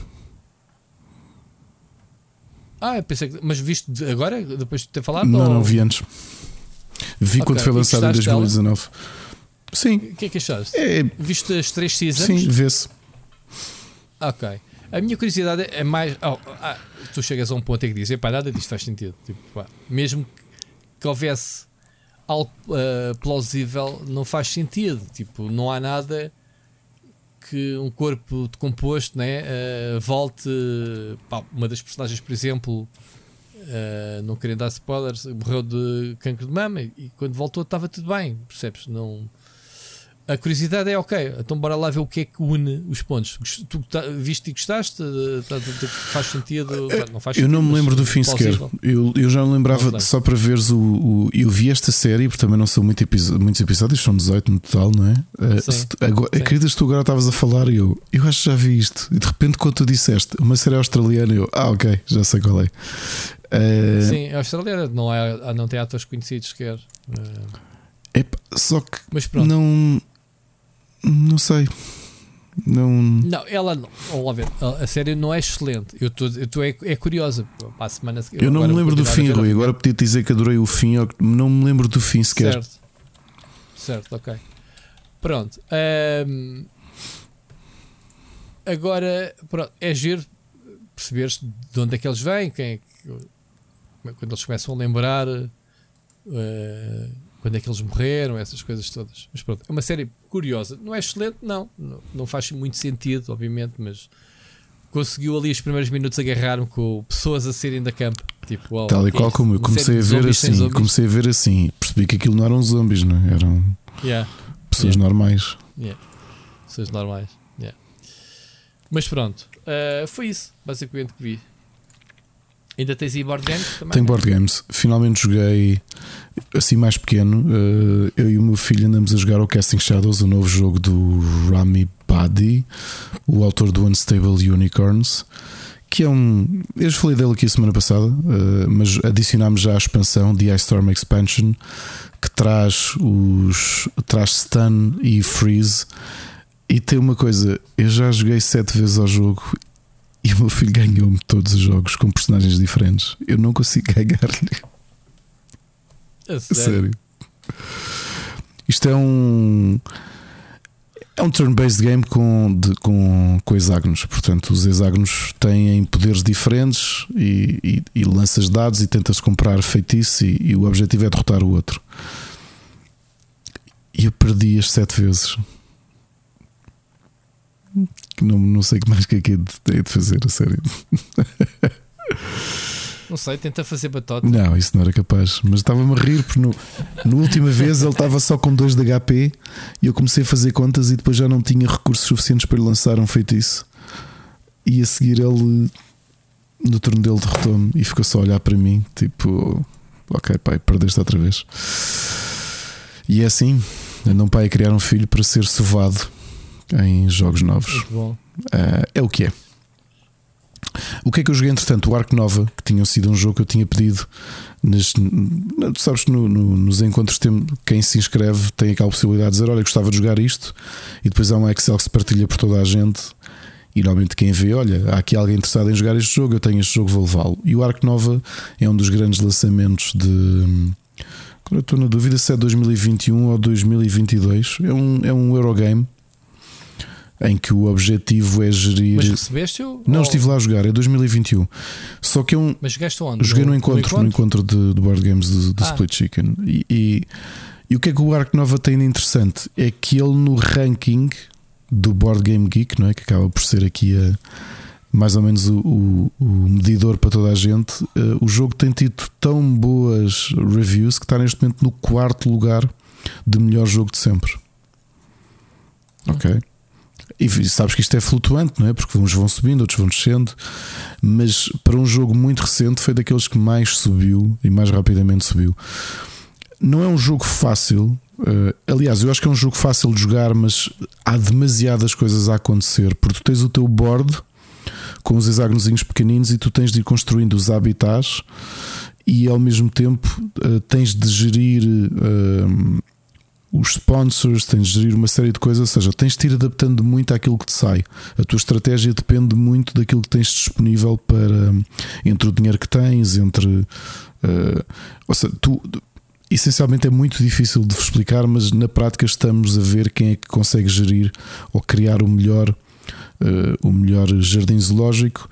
E há dois contadores diferentes. Um contador que são números de bilhetes vendidos, digamos assim, porque sempre que tu colocas um animal no teu jardim zoológico, aquilo faz-te, dá-te, imagina, um elefante são oito bilhetes e tu avanças no tracker de bilhetes vendidos. E do outro lado é conservação, ou seja, são objetivos, são achievements que tu fazes no jogo e que te permite andar noutra barra. Quando são, são duas, dois contadores, digamos assim, uh, paralelos no tabuleiro, quando os teus dois uh, meeples, os teus dois contadores, se cruzam um com o outro, a primeira pessoa a fazer isso uh, ativa o final do jogo. E depois ganha quem tiver o, o, o na, na subtração entre o valor e outro, quem tiver o maior valor. Neste caso, pontos de vitória, como em muitos jogos de, de, de jogos europeus. A questão é que o jogo é muito, muito, é muito difícil de explicar. Eles estiveram ali para aí uns 8 minutos a explicar-me o jogo e depois, quando começas a jogar, estás perfeitamente ciente. Há pequenas dúvidas que vão surgindo. Posso dizer que no meu caso, eu ria-me porque estávamos a gozar com o meu jardim zoológico, parecia lavagem de dinheiro. Porque de cartas que me foram saindo, eu fui apostando em sponsors, porque era aquilo que me dava jeito e que eu conseguia comprar, digamos assim. Porque na prática é, tu tens o teu tabuleiro onde tens o teu jardim zoológico e tens cinco ações possíveis. E as ações estão colocadas, são cartas que estão colocadas sobre uma barra que diz 1, 2, 3, 4, 5. E dependendo do quão avançado estás com a carta, uma ação de 5 é mais poderosa do que uma ação de 1. Mas quando tu fazes uma ação de 5, tu tiras a carta que está no 5 e, volta, e ela vai para o lugar 1 e as outras todas mexem-se. Ou seja, para teres a oportunidade de cada ação diferente que tu tens, ter intensidades diferentes ou uh, poder diferente, ser mais poderoso. Tipo, se tu tiveres a carta, usares a ação de pôr um animal no jardim, se estiveres na posição 1 não consegues pôr nenhum, na posição 5 consegues pôr dois. E tens de jogar com isso, com os timings. No meu caso, aquilo que me foi saindo na mão foram sponsors, então eu de repente tinha uma série de patrocínios e, tinha, e acabei o jogo com três animais, enquanto os, as pessoas com quem eu joguei, cada um deles tinha para aí 10, 12 animais no, no jardim zoológico. Então, na realidade, eu parecia que tinha ali um, um esquema de, de defraudar a União Europeia ou qualquer coisa, cheio de subsídios, mas depois três animais, estás a ver aquelas coisas que tu vês, é só, é só injeção de dinheiro e depois aquilo não, não tem justificação. Agora, na prática, é um, é um bom jogo. Não, não parece um jogo que eu fosse comprar, porque também aqui em casa, jogos que demorem 3 horas a jogar hum, é um, é um bocadinho mais difícil. Mas também foram 3 horas, porque lá está, íamos conversando pelo meio. Estava lá um casal que joga isto com frequência e que diz que fez uma partida por 35 minutos, mas foi tipo tal, tal, tal. Uh, só que estes jogos são mais demorados, são aqueles jogos de, de mais intensivos e, e portanto, uh, gostei de jogar. É uma oportunidade interessante de, de, poder finalmente ter jogado. Não parece que seja, como tudo, nos rankings, não é? Há pessoas que gostam muito de um jogo, outro de outro. Eu gostei deste jogo, mas não o suficiente para ser algo que eu gostasse de, de investir. Uhum. Okay. Livros. Eu acho que tinha começado na semana passada o segundo livro do ciclo Terra-Mar, ou Earth Sea, da Ursula K. Le Guin. Uh, li o segundo livro, Tombs of Atuan, e adorei o livro, portanto, apetece-me, estou ansioso para ler os dois próximos, o The Farthing Shores. Uh, já, está, já está prestes a ser começado. E é, é, curioso como é que a Ursula escreveu esta série 20 e tal, ou quase 30 anos antes do Harry Potter, e não, não tem nada a ver, apenas a temática à primeira vista parece a mesma, que é o primeiro livro, o Wizard of Earthsea, é a ideia do. ou explora um jovem feiticeiro neste mundo, Earthsea, que vai aprender a lidar com a magia, mas a, a, qualidade escrita da Ursula K. Le Guin e da J.K. Rowling, e eu gosto de Harry Potter, é, é, o dia e a noite. A Ursula é realmente uma. Era uma brilhante escritora, brilhante mesmo. E, e este segundo livro, Tomes of Atuan, é sobre escuridão. Portanto, sobre um labirinto e passa-se quase todo num labirinto que existe num, num subterrâneo onde não pode entrar a luz, porque é um labirinto onde se presta culto aos deuses sem nome. E para quem, provavelmente alguns que nos ouvem leram isto na juventude, porque foi uma das grandes séries de livros que toda a gente que gosta de ficção científica leu. um, livros dos anos 60 e 70 que, que foram traduzidos nos anos 80. Eu estou a ler agora e estou a adorar. De outro escritor de ficção científica que eu gosto muito e que já tinha lido dois livros dele. Uh, comecei a ler há pouco na, na lavandaria e, e, até fiquei chateado de ter tocado o alarme, o, o sinal que já tinha acabado o, o, ciclo. Porque comecei a ler o The Hollow Man de Dan Simmons, que foi nomeado para um Locus Award em 92, e é a história de um, um professor universitário e a sua mulher que está a morrer, que são os dois telepatas. E portanto eles os dois conseguem ouvir os pensamentos de toda a gente. Só que ela morre logo no primeiro capítulo, portanto isso não é segredo, não é um spoiler, porque percebe-se logo nas primeiras linhas que ela vai morrer mais cedo ou mais tarde, e ele, obviamente, por estar sempre ligado com ela, assiste ou, ou sente esse momento em que ela morre, mas ele percebe rapidamente uma coisa: que é eles conheceram-se quando estavam na universidade e foram os únicos dois telepatas com quem se cruzaram, porque perceberam que mais ninguém conseguia ler mentes e eles conseguiram ler a mente um do outro. Mas depois dela morrer, ele sentiu que ela tinha um efeito sobre ele que ele nunca tinha reparado. É que ela servia de filtro aos pensamentos mais violentos e negros das pessoas. E assim que ela morreu, ele começou a ficar hum, sobrepujado pela, hum, por perceber que teve décadas da vida dele, porque acho que ele tem cerca de 50 anos, viveu com a mulher perto de 30, e de repente naquela idade começou tudo o que ele ouvia ele diz que é o que ele chama o neurobubble. Entre aquele barulho normal, que são os nossos pensamentos diários, e que ele sabia desligar, tipo o professor Xavier, quando a mulher morreu, ele deixou de ter filtro e tudo o que lhe entrava são as partes mais negras das pessoas, os, a parte mais violenta, agressiva, uh, uh, maligna. E então é essa fase como é que ele agora não só está a lidar com, a, com o luto da mulher, e ao mesmo tempo a aprender a desligar ou, a isolar-se para não ter de ouvir tudo o que as pessoas têm de muito, muito negro dentro de si. Estou a adorar o livro, mesmo. Eh, eu sei que ele está publicado em português também. Eh, na, podem comprá-lo no Bertrand. Eu tenho a versão. Tenho a versão inglesa, já há uns anos que tinha aí, daqueles tem sempre estas coisas boas. Eh, é muito fácil ler, ler hum, os livros em inglês são mesmo muito baratos e, portanto, uh, é isto. Ok. Estamos conversados esta semana? Estamos, sim, senhor. Muito bem. Longo programa, Ricardo. Gostei muito de ouvir novamente. E olha, ouvimos para a semana. Ouvimos para a semana.